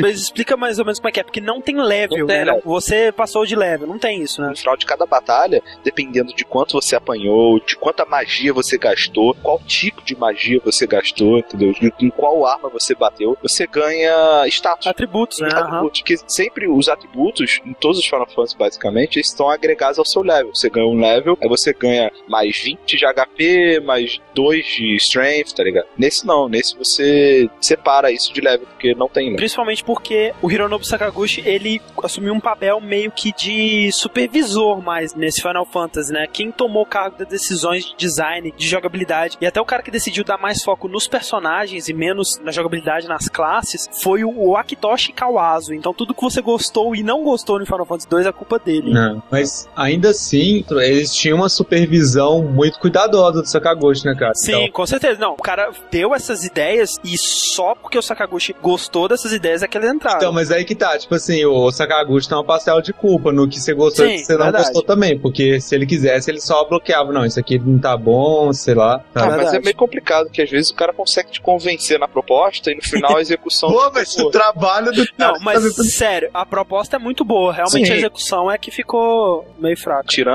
essa mecânica e a parte de que você ainda compra magia e tal, acho que o jogo, na segunda versão, ele amadureceu muito na questão da história. Porra sabe? pra caralho. Cara, é- é- acho que é na, na primeira vez assim que pessoas morrem, sabe? Na Sim, história. e não só isso, né? É assim, como o Final Fantasy 1 você não tinha personagens, você tinha classes, nesse você tem personagens, né? Os Exato. personagens eles já têm nomes, né? Tem um personagem que é parente do outro, amigos de infância, eles têm uma história. Isso. Não é aqueles caras que estão lá e você não sabe por que, que eles estão lá, o que, que eles estão fazendo. E é basicamente assim: ah, o imperador de Palamércia tá o, o- se utilizando de seres do submundo pra conquistar o mundo, né? Os personagens principais, o Firion, o Guy, Maria e Leon, eles fogem da cidade de Finn quando ela tá Eles ficam órfãos, né, nesse ataque. Isso, tipo, eles, eles perdem tudo, sabe? Casa, parente. Eles simplesmente se conseguem fugir juntos porque eles são amigos e deviam estar juntos quando a cidade foi Só atacada. uma coisa, é interessante que o Leon, ele é o primeiro Dark Knight, né, da história de Final Fantasy, que é a classe do Cecil. E no japonês, o nome dele é Leonhardt. Olha, Olha só. Olha só, qualquer semelhança é mera coincidência. Eu tava estranhando esse negócio de Leon já, Então cara. olha que interessante, no Kingdom Hearts, o Squall muda o nome pra Leon. Daí o que acontece? Eles fogem, mas eles acabam sendo atacados por quatro Dark Knights. Uhum. E é uma daquelas batalhas que você tem que perder, sabe? Aí você acorda na cidade de Altair, aí. não Assassin's Creed, mas é. que, cara, ela tá sendo utilizada como é, refúgio rebelde, sabe? É uma cidade. A base da resistência, digamos. Isso, é uma cidade assim pequena e tá a princesa Hilda e você acorda, vai procurar os seus amigos, você só acha o Guy e a Maria, sabe? O É, parece Mari- Maria é sua amiga de infância e o Guy é um cara que fala com castores. Cara, isso é muito ridículo, cara. É isso mesmo. O engraçado é que ninguém estranha, tá ligado? Você fala, ah, claro, vai lá, Guy, fala pra eles. Então, É uma novidade da série, eu acredito que uma novidade em RPGs de modo geral, que a sua party, ela tem três membros fixos e o quarto membro, ele vai se alternando durante o jogo inteiro, né? Isso. E é uma carnificina do caralho, porque, sério, todo mundo que você conhece que se alia a você, praticamente todo mundo morre, velho. Nossa. Maldição. cara, morre mesmo, sabe? E Aham. na maioria das vezes é sa- pra se sacrificar pra você continuar seguindo em frente. Sim, é o primeiro jogo de console, cara, vejam isso, onde personagens aliados, personagens que são seus amigos, que você pode jogar com eles, morrem como parte da história. E tipo assim, o poder do amor não ressuscita ele depois, nada do tipo, não. Nem, nem o Phoenix Down. Nova. Eles morrem mesmo, cara. Fênix Down não salva. Pra tu ver como hoje em dia tem gente que fica chorando. Ai, mas a Ares morreu. Cara, isso é muito mais velho, pode imaginar, e ninguém chorava, seus bandos de bicha. É. E tipo, é, exatamente, cara. E os caras não eram white mage, não, cara. Eles, tipo, eles Eles eram úteis, Eles né, cara? eles estavam lá com itens e caralho, e você se fode. Mas, então, daí que continua naquela situação das histórias estar entrelaçadas em mini quests que a Hilda vai te dando, sabe? Parece pela primeira vez os dragões. Mais uma coisa que o Final Fantasy 2 introduz, né? É a classe Dragoon. E o mais importante, o nome do Dragoon que aparece é o Ricard Highwind. Olha aí. No Final Fantasy 4 a gente tem o Ken Highwind. E no Final Fantasy 7 nós temos o Cid Highwind, Olha que também é um aí, Dragoon. Cara, é uma família. É porque dragão realmente é como se fosse um clã, exatamente, sabe? E eles são Ah. especiais porque eles conseguem se comunicar com uma espécie de dragão mesmo, entendeu? Por isso O que já é um avanço inacreditável em relação ao cara que consegue se comunicar com castores. Cara, mas É, é uma escala evolutiva, cara. Um dia ele vai estar com uma capivara, assim, ele vai indo, velho. Ele vai crescendo, né? Daí tem toda uma parada de que ah, o último dragão você não sabe onde é que ele tá e você precisa da ajuda desses dragões pra poder invadir o É, Dreadnought. substituiu Dragoon por Jedi e Dreadnought por Estrela da Morte. É, Estrela da Morte. É uma porra de louco. Tem muita plot twist, muita aventurinhas dentro da história que segue. Subplots, né? Um monte de questzinhas, né? Uhum. Que culmina você lutando com o Imperador, entendeu? No final do jogo. Dentro de um ciclone, Exato, dentro desse que plot. é muito foda. Que você consegue entrar nele através do Yuril. Ele te É. leva lá. outras duas coisas que o Final Fantasy 2 introduziu. O Final Fantasy 2 tem o primeiro Seed. O Seed geralmente ele aparece em muitos jogos, ele tá sempre lá. Sempre envolvido com uma máquina voadora. né? É, sempre é um piloto de uma máquina voadora, um Engenheiro. engenheiro, um técnico de alguma coisa. E ele também introduz o Chocobo. Os chocobos, né? Que é uma montaria pra você andar mais rápido, né? Pelo mapa, sem encontros randômicos. Que é muito E bom. sabe qual é a desculpa, né? Que os monstros eles têm medo do Chocobo. Ah, achei que era porque os chocobos corriam mais rápido que os Não, não. monstros. Eu achei que, tipo assim, os monstros não se atacam, né? Pelo menos, assim, no- nos que você pode ver os monstros andando, eles não caem na porrada uns dos outros. Tá, E o Chocobo é uma criatura também, então ele passa despercebido, sabe? Eu achava que era tipo isso. Nesse aí, o, o Cid, ele cobra um táxi aéreo, sabe? Mas mais pra frente, você salva ele de uma parada e a cidade dele é destruída e ele deixa seus acionáveis, entendeu? Mas enfim, aí você enfrenta o Imperador dentro de um ciclone, mata o Imperador, aí o, o Darth Vader, ah, o Leon, Ops. ele assume o, o- o trono, né, do Imperador, ele fala que eu sou o Imperador. E aí quando você vai lutar contra o Leon, o Imperador volta do inferno. Isso, exatamente.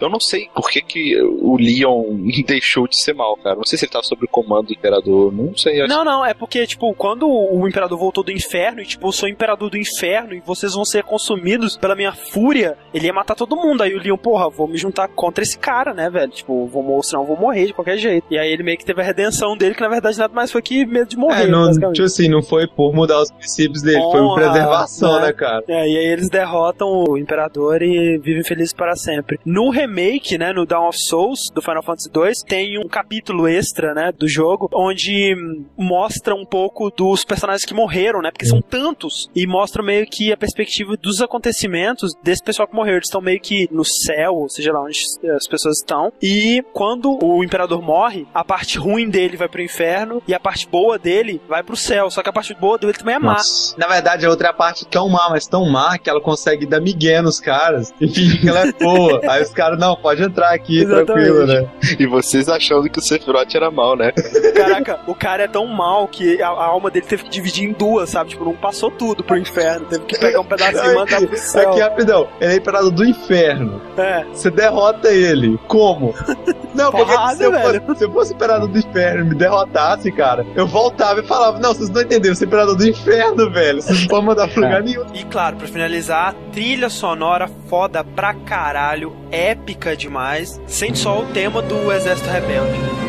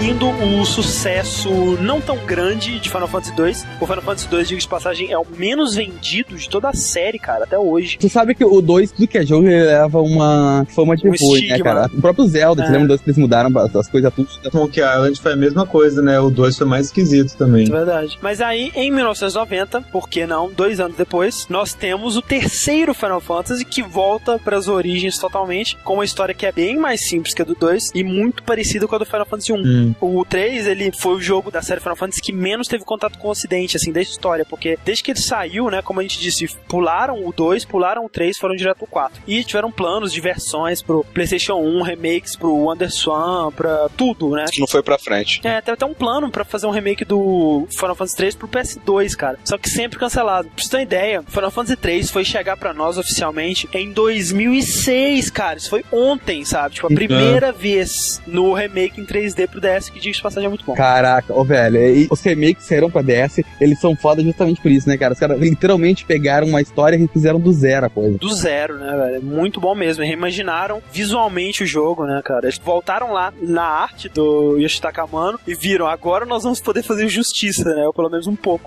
Ah, mas o Yoshitaka, ele queria demais também, né? Porque ele fazia aqueles desenhos todo rebuscados, tipo assim, um fio de cabelo dava 800 voltas, mas É. você tem 8 pixels pra você encaixar o 8 personagem lá, velho. Desculpa. Mas, enfim, aí você volta a não ter personagens, você tem mais uma vez classes, exceto no DS, e a gente vai falar das diferenças do DS mais pra frente, mas enfim. E volta o sistema de level e o sistema de escolher classes, né? Você poder escolher a classe dos seus personagens que tinha no Final Fantasy 1. Só que no 1 você escolhia a classe no início do jogo, antes de começar, né? Uhum. No 3, os seus quatro personagens começam com uma classe padrão chamada Onion Knight, que inclusive Onion Knight é o personagem do Final Fantasy 3 que tem no Dissidia, né? E depois de um certo momento do jogo, os seus personagens podem mudar de job, de trabalho, de especialidade. Faz vestibular de novo. Exatamente. São 23 jobs em Final Fantasy 3, que são basicamente essas classes, incluindo todas as que já tinham aparecido em Final Fantasy 1, algumas que surgiram em personagens fixos do 2, como o Dragon, o Dark Knight, e muitas outras, tipo Ranger, Viking. Viking é uma classe, como assim, né?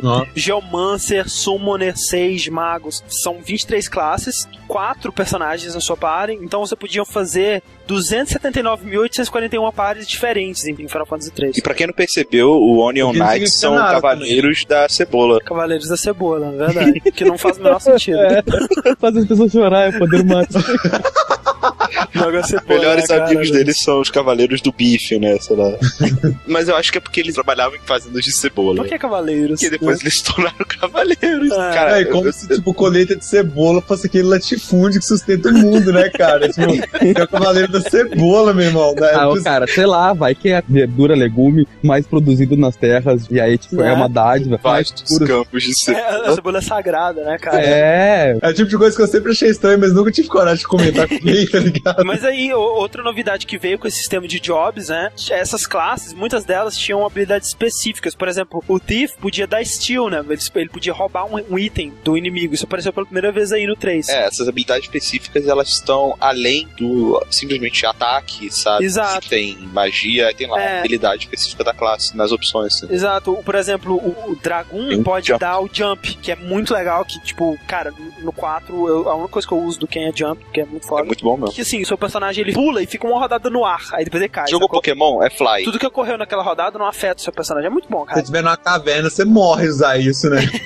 basicamente. E eu acho que o mais legal é o, o Job Summoner, que eles podem summonar. Realmente. imagina. Aí, assim, à medida que você vai evoluindo no seu job, você vai sendo capaz de summonar novas criaturas, né? E aí já vem aquelas criaturas clássicas, o Ifrit, a Shiva, o Bahamut, várias outras. Galera old school, né? Galera old school já começou aí do 3 mesmo. O que eu acho legal é que, não sei se é porque eu comecei minha carreira assim, tipo no 7, mas Summon sempre foi uma coisa fortíssima em Final Fantasy pra mim, sabe? Sim. Tipo, sempre quando eu pensava em Final Fantasy, eu lembrava desses caras do Ifrit, da da Shiva. E eu acho legal ele sair daí, que dá a impressão que, tipo, é como se fosse uma coisa que estivesse esperando pra nascer em Final Fantasy já, sabe? cara, mas, mas não é, como só se foi feito cara. pra isso. O Summon ele faz parte da história do, do Final Fantasy a partir daí, né? E Ah. hoje em dia, tipo, se tu botar um 100 Summon, cara, tu vai perder 50% da magia da Eu- série. É, é Ah. muito importante pela, pela tradição de ter. E também, cara, é uma coisa muito legal, sabe? É legal. Você poder Cara, fazer. e os fãs adoram os summons, tá ligado? E, Eu cara, acho a ideia você vê- interessante também, tipo, você conjura um cara 50 vezes maior que você, o cara desce o pau e vai embora, sabe? É. Acho legal isso. E um jogo onde os fãs, eles falam que começaram a carreira dentro da série, Não sei se é porque eu comecei minha carreira assim, tipo, no 7, mas sabe? Então, é- realmente, os caras têm que ter medo, sabe, de contrariar eles. Então, assim, esse sistema é muito legal, ele trouxe muita coisa interessante pra série, trouxe uma complexidade, nossa, infinitas possibilidades de formação de par, de estratégias, de... Mas qual é? Esses jobs você podia mudar uma vez só? Não, aí que tá, é assim, o job você pode mudar a hora que você quiser, e isso eu acho paia, sabe, porque... É que nem aquela coisa de dois, né, cara? Quando você dá muita liberdade, acho que fica muito estranho, sabe? É, é estranho, porque assim, você tem o level do personagem e o level do job, entendeu? O level do job é aumentado bem no estilo do 2 à medida que você utiliza as habilidades daquela classe. Uhum. Então, assim, se você quer levelar o seu job de Chief, você tem que dar steel. Se você quer o seu job de Black Mage, você tem que dar magia, sacou? E assim, no início do jogo, você tem acesso a alguns jobs e vai abrindo mais à medida que você vai completando algumas coisas no jogo e tal, e vai avançando. Sim. Só que em alguns momentos no jogo, por exemplo, tem uma parte que você tem que usar mini, a magia mini, no seu grupo inteiro pra vocês Cara. ficarem pequenininhos. Quando eu fui jogar a versão pro DS, né, o remake, cara, tava tri empolgado. E tem nessa parte de você usar magia mini pra tentar numa cidadezinha minúscula, né? Isso, E Cidadezinha dos Gnomos lá. Isso, cara. Cara, só que eu tava realmente de saco cheio desse jogo, porque eu não tenho mais paciência pra jogar RPG por tanto tempo. O que que eu fiz? Apelei pro cheat, né, cara? Eu tenho tudo no 99, tudo que é job 99, vai tomar no cu, foda-se. Cara, tu acredita que não tem como usar magia mímica? E eu fiquei grandando, travei nessa parte no jogo, Putz, cara. cara. Fiquei com vergonha de mim mesmo e nunca mais joguei o É jogo. isso aí. Mas enfim, aí você fica pequenininho e você vai pra cidadezinha dos gnomos e tal. Enfim, o que o jogo te fala é o seguinte: quando você tá com mini, os seus personagens estão pequenininhos e os inimigos não. Então, assim, os seus personagens de melete, de ataque, de espada, não prestam. Eles não dando ainda. Pra se dar bem, você vai ter que ter só magos. Então, ele te fez acreditar que você podia fazer uma party balanceada no começo pra 10 minutos depois falar: não, você tem que ter só magos nessa O que porra. é surreal, cara. Isso é porque- pai, cara. Classe desestabilizada é um saco, velho. Não, e por que, que um mago dá dano grande, cara? Ele vai botar fogo, que, ah, uma bolha no meu pé. Ah, fogo. É, Não, não verdade. existe. O pior disso é que o jogo te fala, você não pode escolher a classe que você quiser, você vai escolher a classe que eu quiser pro momento, e aí você vai ter que subir o seu level de classe de mago, porque se você tiver com level baixo de mago não vai se prestar pra nada. Então é, um- é mais um grind, é tipo grinding duplo que você tem que fazer, porque você tem que fazer grind do seu level e do job. E pior, quando você abrir a possibilidade de ter alguém com job de summoner, porra, eu vou querer com certeza, sabe? Mas isso significa que eu vou ter que levelar o job do summoner Uhum. do início, e isso é um Tipo, saco. ferrou. Então, assim, esse é provavelmente o Final Fantasy com mais grinding de todos. É equilibrar a estratégia deles pra aumentar o gameplay, né? Aquela coisa que você Aumenta, falou. não, e deve aumentar pra caralho. Aumenta, né? mas, tipo, não é, não é legal, né, cara? É um aumento Não é. mecânico, né? Tipo, mesma coisa que falar aí no meio do jogo, ah, você perdeu todos os seus poderes, grind de novo, sabe? Começa do zero. É, o cristal quebrou.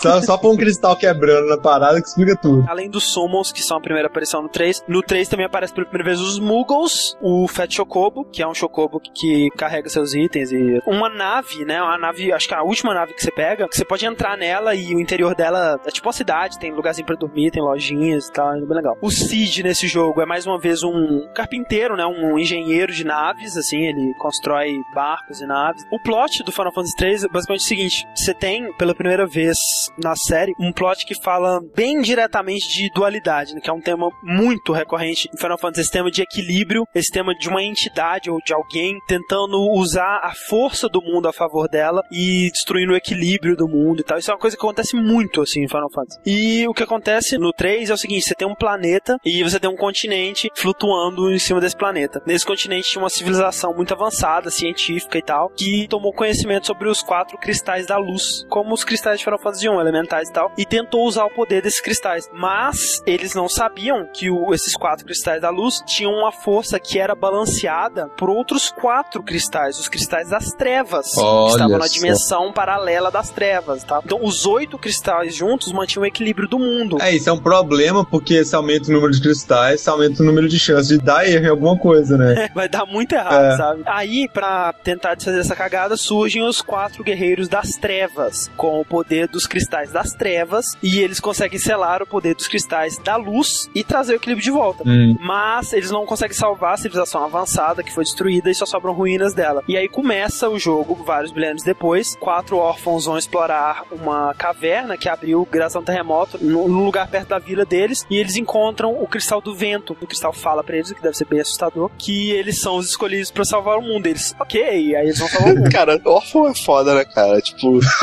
incrível. Cara, Uma criança que cresceu em orfanato, assim, sempre que vai explorar, vai sair com as paradas, assim, encontra um bagulho que. E, e, sabe, sem senso crítico nenhum, cara. Uma pedra falou É. com você pra você salvar o mundo, cara. Cara, e, não, e o pior, sabe? Tipo assim, eu tenho certeza que eles não eram os escolhidos, sabe? O Cristal que tava entediado de esperar alguém chegar lá e o primeiro que chegou, cara, você é o escolhido, velho. Você é muito escolhido. Porra, Cara, isso é é- foda. Mas é que tu é órfão, cara. Eu acho que o fato de tu ser órfão já é grande procedente de te mandar pra fuder no mundo, tá ligado? Porque, cara, se tu morrer, quem é que vai chorar? Ninguém. Onde tu, onde tu cair, tu fica, foda-se. Eu acho comentarista do Netcast. É bom você, você colocar crianças órfãs, porque isso já elimina o problema de pais te limitando a fazer alguma coisa. É entendeu? verdade. Tem que dar um chá de sumiço nos pais, que aí ela não tem autoridade. Será que você vai pesquisar o mundo e decidir por conta própria salvar ele, vir, sabe, ganhar qualquer coisa do tipo? Ouvi um pode- que um cristal Mano, disse. chega, É, chega assim, mãe, eu tô saindo pra cumprir uma missão que, que eu, a gente tava brincando, a gente encontrou essa pedra aqui que falou pra mim que eu tenho que salvar o mundo, sabe? Cara, tudo órfão, louco da cola, lá cheirando o peito um louco cola, uma pedra fala contigo, tu vai fazer o quê, meu? Vai abraçar a pedra e sair correndo, né, cara? Enfim, é, uma diferença do DS pro clássico é que é o seguinte, no DS eles fizeram os personagens direitinho, né? Eles deram nomes pro personagem, deram personalidades, deram um backstory pra eles, eles não são simplesmente quatro órfãos que estavam lá por que motivo, whatever. No DS é o seguinte, não são os quatro órfãos, é o Lunatic, ele tá explorando essa caverna, ele cai lá e encontra o Cristal, o Cristal fala pra ele pra eles procurar os outros três, que são os guerreiros escolhidos, e tipo assim, logo no início do jogo você acha os três de cara, assim, é bem rápido, mas são personagens com um pouquinho de história, por exemplo, o Quark é um amigo seu de infância, a Réfia é a filha de um ferreiro, de uma cidade lá que você tem que ajudar o pessoal que tá amaldiçoado. O Cid não, é? Não, não, é, é na mesma cidade do Cid, mas não é filha do Cid, não. E o Ingus, que é um cavaleiro de um reino lá que também ajuda e tal. E essa party continua fixa pelo resto do jogo. O que acontece é que, de vez em quando você encontra alguém, algum guerreiro, eles se juntam a- na sua party e na versão de NES eles não fazem nada. Eles só ficam andando, seguindo seu personagem no world map. Já no de DS, de vez em quando, aleatoriamente, eles aparecem na batalha e falam, deixa comigo, aí eles vai, usam uma magia, assim, só que você não controla eles. Caramba. E tá, vai seguindo a história, eles vão completando quest, conhece os Cid, os Vikings, os Omni, entrando na vida do Gnomo. Eles têm que encontrar, né, e restaurar os quatro cristais, e eventualmente eles descobrem que eles estão no continente flutuando sobre o mundo. E aí vai quest, vem quest, e o Cid resolve contar pra você que vocês quatro vêm da superfície do mundo e não do continente flutuando, e todos decidem descer pra lá pra ver o que tá rolando lá embaixo na mais nova nave voadora deles, que eles trocam de nave que nem de cueca, cara. Tipo, 5 em 5 minutos você tá com a nave nova. Vocês vão e descobrem que os outros cristais da luz estavam lá embaixo, só que o mundo ele tá praticamente todo submerso, que faz esse mundo estar parado no tempo, cara. É, explorando lá, eles conseguem recuperar o cristal da água, derrotando o Kraken de novo, e eles restauram o fluxo do tempo. Eles visitam as civilizações antigas desse mundo antigo aí e descobrem, dentre muitas outras coisas, que um mago chamado Zend é o responsável por tudo de ruim que tá acontecendo, porque a história dele é mais ou menos o seguinte: ele e outros dois magos, o Doga e a, o Ney, eram magos imortais, aprendizes de um outro mago muito poderoso chamado Noah. São três filhos do Noah. Não, eles são três aprendizes. Esses Noé teve três filhos também, sabe? Que eles falam que são a descendência dele que, tipo, repovoaria a humanidade, né? Tipo, sem cão e Jafé, tá ligado? Olha só. Mas olha, que estranho. O mundo tava submerso, né? Que nem, tipo, Noé. Ark, Olha Noé. só. Cara, e, e não tinha um cavaleiro da cebola, não é? Ah, não, não, tinha.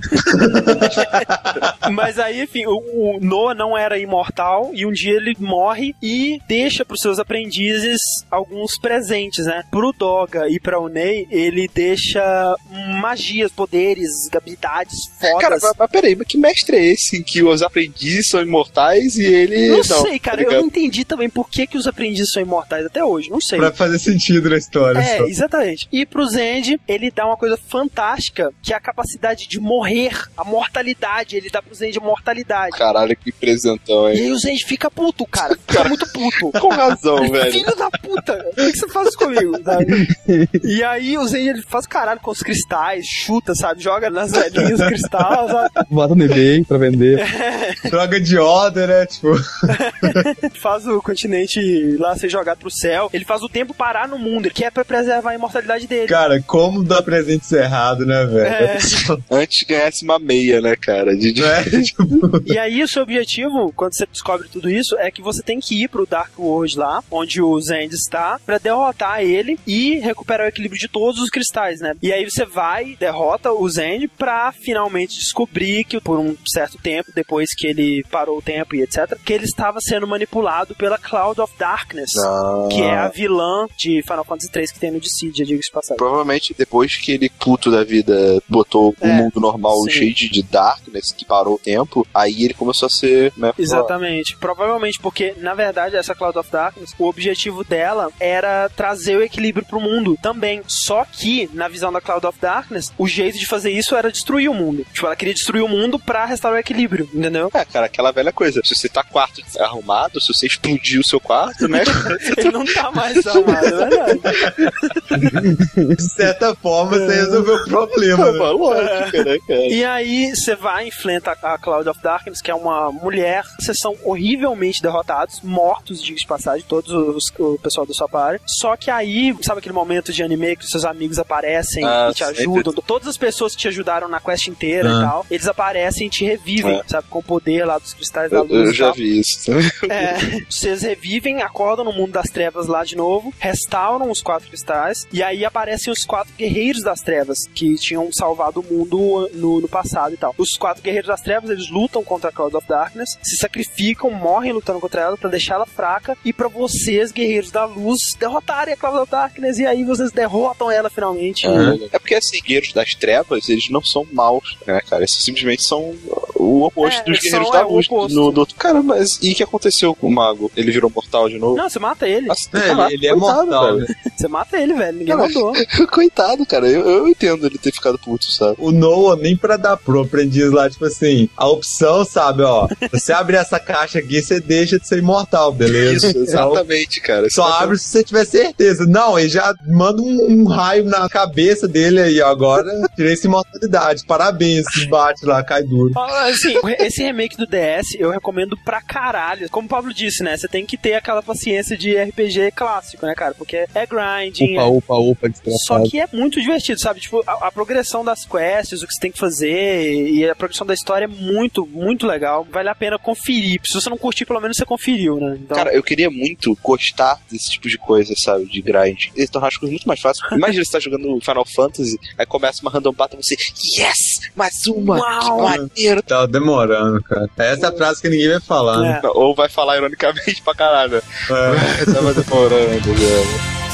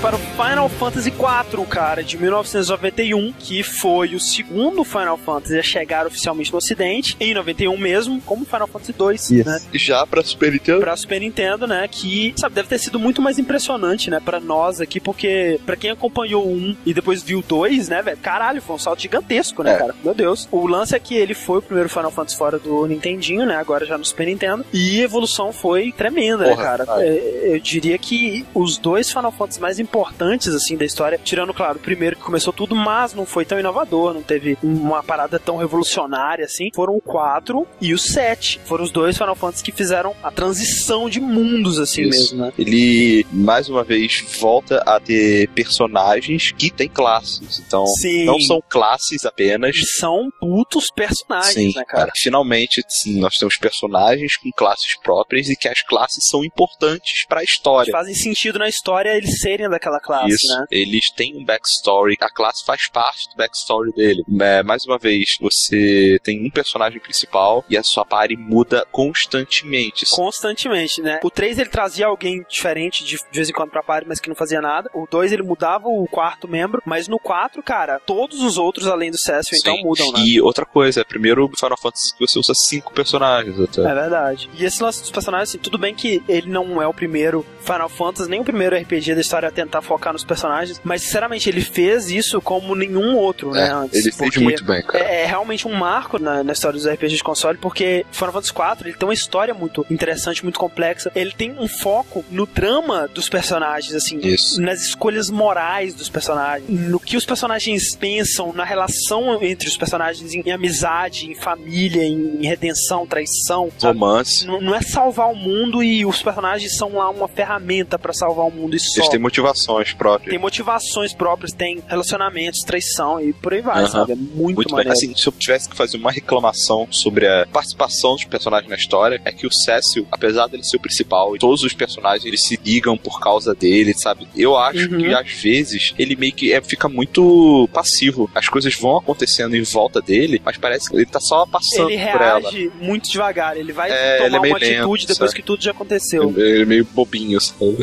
Mas, cara, aí tem uma evolução gráfica Sim. que é absurda. Porra, Super Nintendo, cores, muitas mais cores. O layout das batalhas, ele tá bem Tá diferente. mais é, isométrico, né? Mais inclinado. Tem chão. Tem efeitos melhores, né, de batalha. Tem Mode 7 no mapa, né, cara, que inclina o mapa pra dar uma sensação de 3D, né? Quando você vai usar É, a- os veículos. aéreos e suas magias que vão pegar em todos os personagens, ela acontece ao mesmo tempo. Antes Uhum. era um de cada vez, cara, era bem tosco. É. Manteve a habilidade de cada personagem, dependendo da classe. Entendeu? Algumas são úteis, outras não são. O Dragon tem o Jump, Jump. o Summoner Summona, etc. O Cécio, que começou como Dark Knight, tem Dark Wave É, e tal. pois é. Uma coisa interessante do sistema de combate é o Active Time Battle, né? Que a Square Isso. apresentou pela primeira vez. Foi o primeiro jogo a usar isso. E apareceu em muitos outros jogos depois disso, por exemplo, Chrono Trigger, que é aquele sistema que a batalha é em turno, mas os turnos são em tempo real. Exato. Ou seja, quando você tá decidindo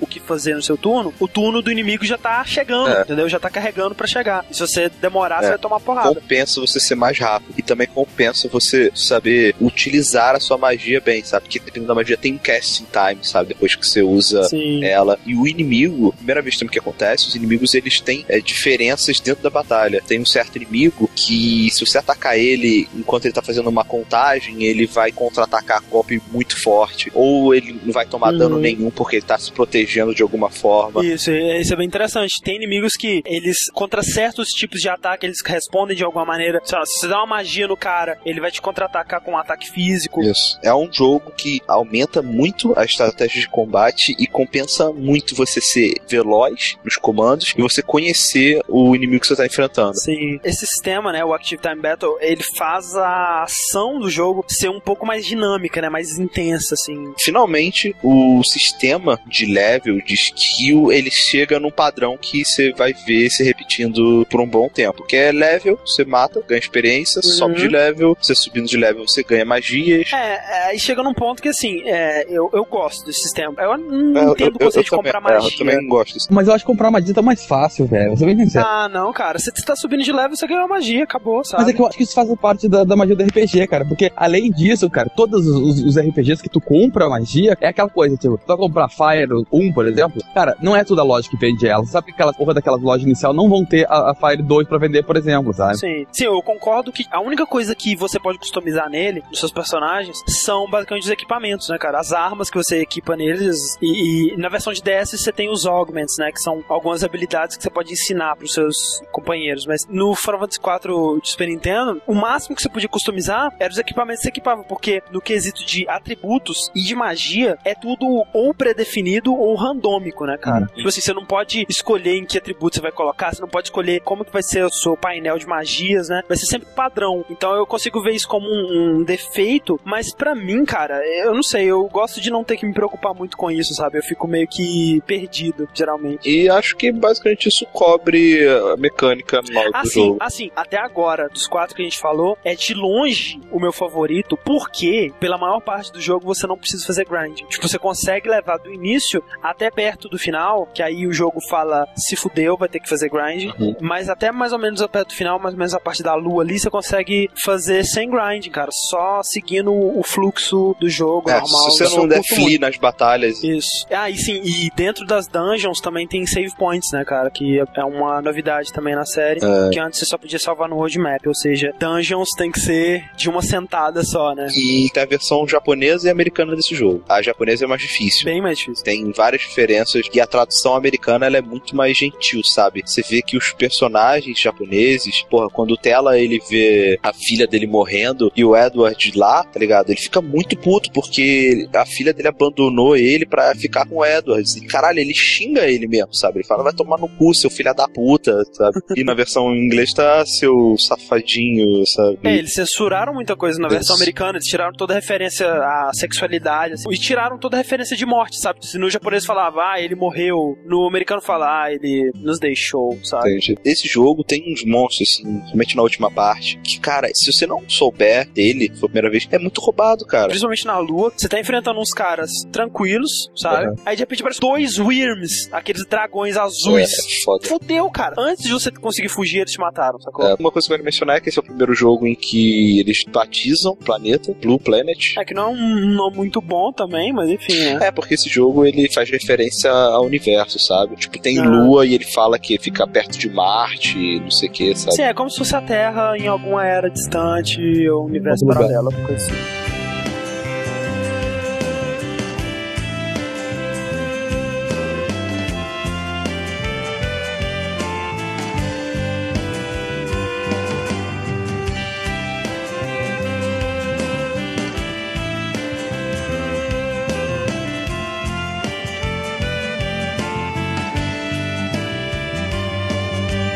Você controla o personagem principal, que é o Cecil. A princípio, ele é um Dark Knight, comandante da frota aérea do rei de whatever, De, de. Baron, que é o maior reino do planeta, assim, sabe? É o reino supremo Master of the Dark. A frota são os Red Wings, né? Isso. E ele começa a achar muito estranho que o rei que adotou ele, né, ele era órfão, do nada ele estava começando a mandar ele em expedições para capturar cristais. Os É, cristais os quatro cristais elementais do mundo, mais uma vez cristais, né? E um desses cristais estava na cidade de Magos, que já é uma cidade recorrente no jogo, que é Mysidia. Eles é, massacram a cidade, sabe? É, o rei de Baron, ele falou assim, olha só, preciso desses quatro cristais, vocês vão pegar a mata quem tiver no caminho. Não tinha como ninguém, assim, basicamente, competir contra os Red Wings, né? E ele falou: Meu Deus, o que está acontecendo? Será que isso realmente é necessário, sabe? Quando ele chega na cidade de volta para entregar, ele questiona o rei e o rei tira ele do comando dos Red Ah, Wings. Quando o, o Cécio fica desse jeito, e isso é uma coisa muito legal do Final Fantasy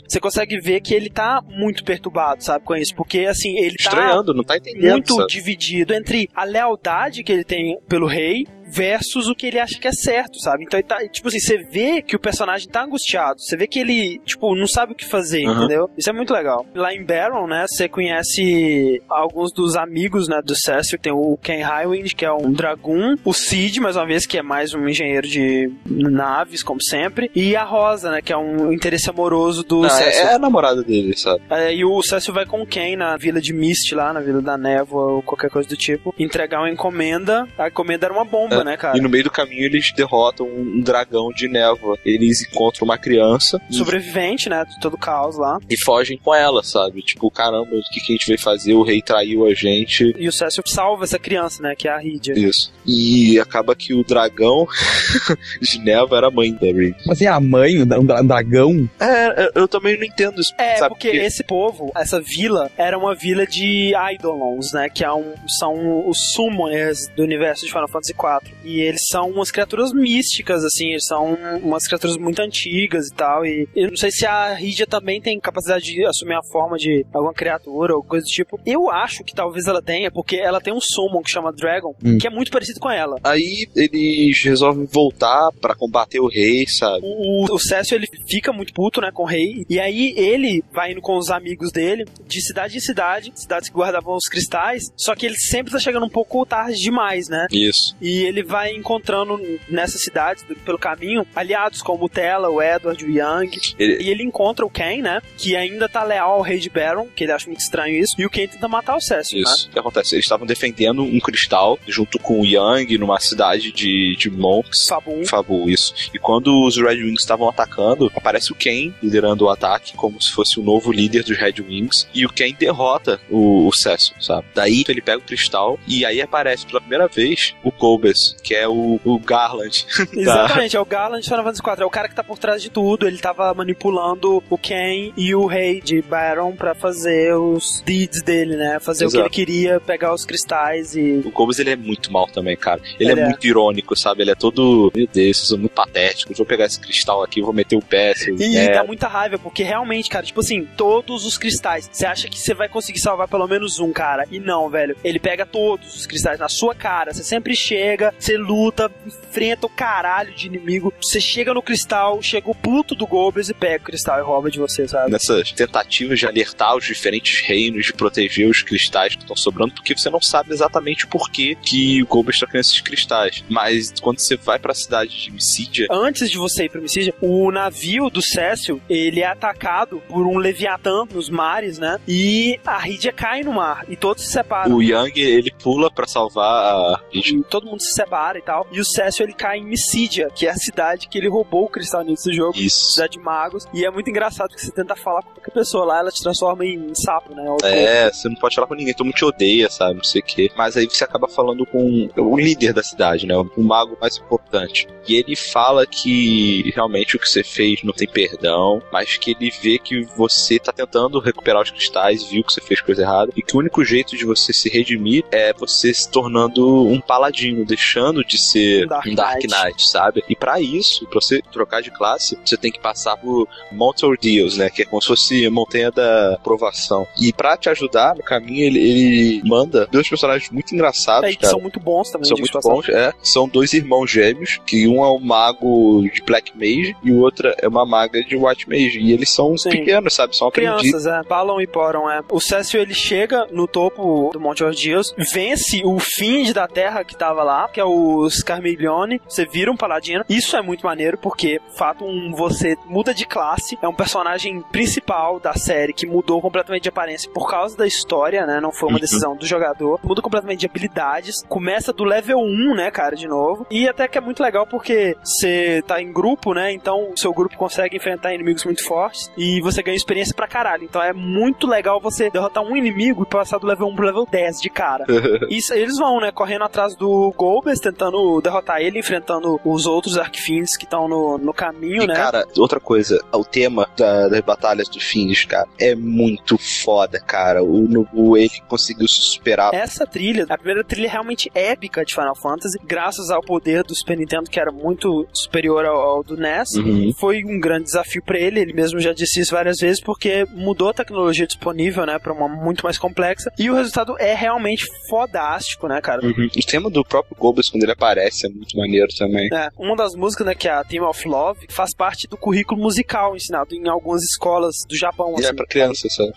Os quatro fins, né, que você vai derrotando ao longo do jogo, que é o Scarmiglione, o Cagnazo, o Babaritia e Rubicante, são referência aos quatro demônios que são mencionados no canto 21 do Inferno de Dante. Olha só, Ah, é? quem sabe a gente vai ver eles no Dante's Inferno. Olha só, quatro. cara, isso é legal. Na verdade, assim, eu vou dar um logo spoiler. Nenhum personagem morre assim mesmo, sabe? Todos eles meio que voltam como se fosse anime, sabe? Cara, acontece isso toda hora, sabe? Você tá numa situação muito crítica, aí chega, saiam daqui, deixa que eu cuide disso, sabe? É, o mais maneiro de todos, cara, é a, é a Rígia, né, velho? Porque Isso. ela entra pra sua party, né? Ela não sabe summonar muita coisa, acho que ela summona um chocobo É. só. E aí ela cai do navio e desaparece. Você fica um tempão no jogo sem ela, você acha que ela morreu, o caralho. E aí quando ela volta, ela cresceu, sabe? Ela não é mais uma criança. Ela Sabe? ficou Ela tá adulta e ela virou uma mega summoner e black mage, sabe? Ela não é mais white mage e ela tem um milhão de summons. Fodas. Isso você pega mais depois.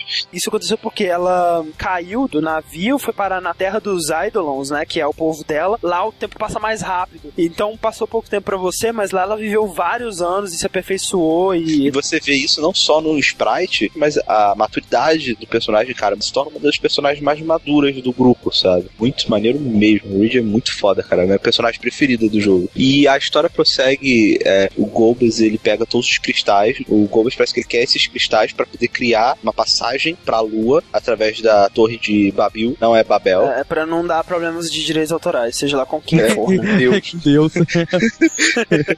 É, ele quer ir pra lua por algum motivo, né, cara? Mas quando ele pega o quarto cristal e você pensa que tudo está perdido, você descobre que não, que existe um reino dentro da Terra, o reino dos anões, e que lá existem mais quatro cristais. Toma essa, Golbez. Que é, mais uma vez, como no Final Fantasy III, só que de uma maneira mais física e menos mágica, né? Aí você fala, caralho, agora é a hora. Você desce, você encontra o reino dos anões, assim, caralho, que bom, tá ligado? Porra, tem quatro cristais, vai dar pra salvar o mundo. Mas aí quando você chega, o rei dos anões fala assim: olha aqui, Golbez, não sei por como, ele deu um jeito de descer aqui mais rápido e já pegou três cristais, viu?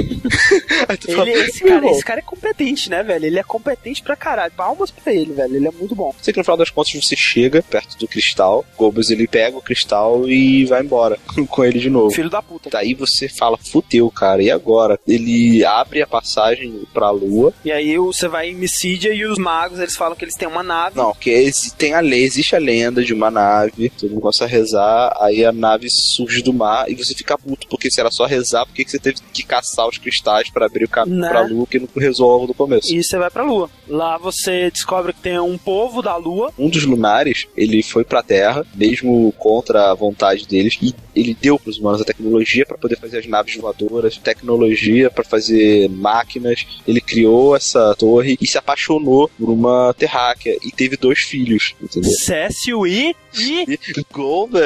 Tan.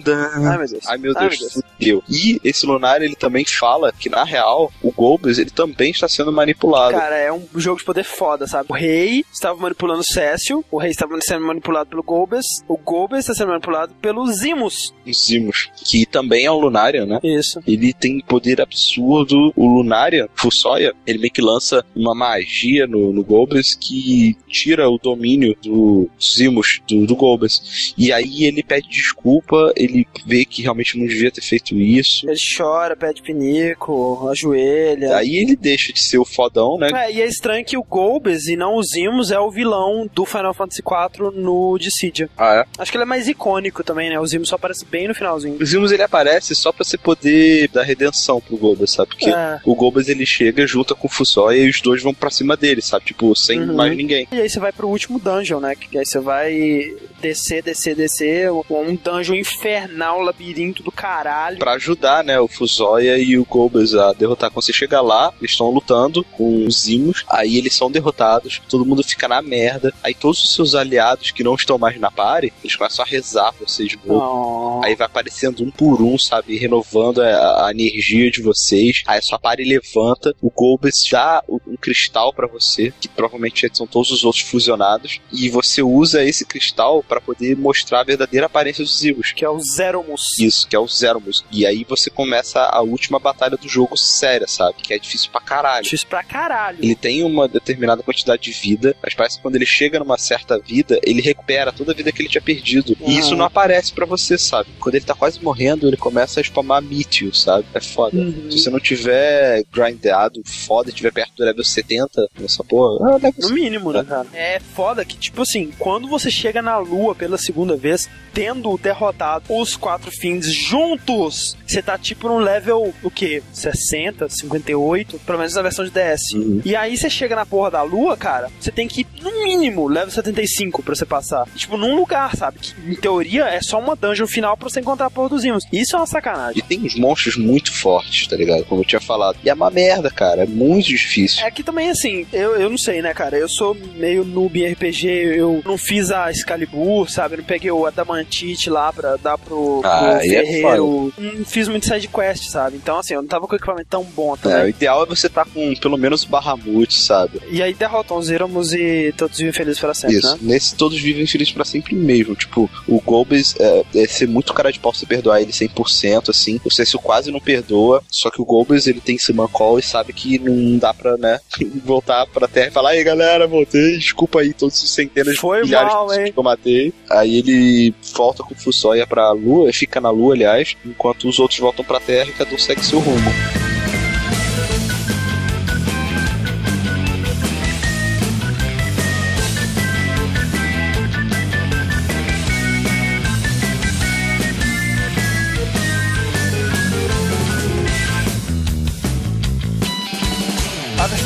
DS, que foi a que eu joguei, se a 3 era muito boa, cara, essa do DS, sinceramente, é um dos melhores jogos que eu joguei no DS. É imperdível, cara. Esse jogo é muito foda. Além do 3D e da tradução em CG, nas principais cutscenes do jogo tem dublagem, muito legal. Assim, a cena dá uma dimensão totalmente nova. Além disso, tem uma novidade dos Augments, que são algumas habilidades que você pode ensinar. Por exemplo, é, você pode ensinar pro Ed lá, o Ninja. Você pode ensinar pra ele, Jump. sei lá, Jump, por exemplo. Dá um nível a mais de customização dos personagens, né? Já que não tinha muita coisa, eles colocaram isso. Realmente não dá pra customizar muito bem as habilidades desses personagens, ainda mais que os jobs são fixos, só mudam através Isso. da história, você ganha magia através do level up, e então. Não tem muita realmente- opção. Outra novidade, acho que a maior novidade da versão 10 é o Summon White, que é um bichinho fofinho que a Rydia tem, um, um bonequinho branco. Eu não sei se ele muda de aparência, se você treinar é o suficiente, eu não treinei aquela porra, é um saco. Você pode, por exemplo, desenhar uma cara, qualquer cara que você quiser pra ele com a Stylus, você desenha lá, você faz, sei lá, um pênis, assim, aí fica o com um pênis na cara.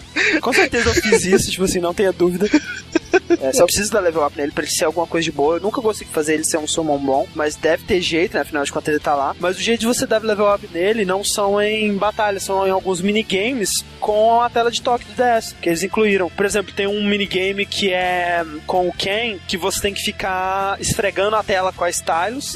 Aí ele pula, quanto mais rápido você esfregou no início e encheu a barrinha lá, ele dá um pulão, né? Dá o jump e vai subindo. E você tem que ir matando uns pássaros que vão chegando, clicando neles com a Stylus. Eles vão tentando derrubar o Ken do jump. Você vai clicando neles com a Stylus Maneiro. e o Ken vai batendo neles. Então, assim, tipo, é, o, objetivo é você chegar o mais alto possível. E aí, quanto mais alto você chegar, mais experiência o White ganha. E tem o Regis Mathemagic Moment, que você tem que fazer umas continhas de matemática. Uns minigames bem bobinhos, assim, sabe? Então, as coisinhas bem legais. Além disso, né, cara, lançou recentemente, quando o Final Fantasy IV fez 17 anos, lançou o Final Fantasy IV The After Years, que se passa exatamente 17 anos depois do Final Fantasy IV. O personagem principal é o filho do Cecil, que é o Theodore. Tem outros personagens da série, tem um filho de todo mundo lá, tem personagens antigos. Você encontra o Cecil, encontra a Rosa, você encontra o Yang, o Ken, blá blá. Uhum. Eu não, não cheguei a jogar esse jogo porque ele saiu pro celular no Japão e mais recentemente ele saiu pra WiiWare. Só que eu acho que só no Japão também. Então não sei se tem uma versão localizada desse After Years ainda. Mas parece ser bem divertido. Parece ser exatamente na engine do Final Fantasy IV mesmo, sem muita diferença. Parece ser bem legal. No Final Fantasy IV, versão original. Versão de Super Nintendo, Ah, exatamente. É uma sequência do Final Fantasy IV e ele é o terceiro Final Fantasy a ter uma sequência, né, cara? Você vê como é importante ele. Considerado não só um dos melhores jogos da série, como ele também é considerado um dos melhores games da história. Caralho. tá? Ele sempre aparece em top 50, top 100 aí de melhores jogos de todos os tempos. O último top 100 que a Nintendo Power fez,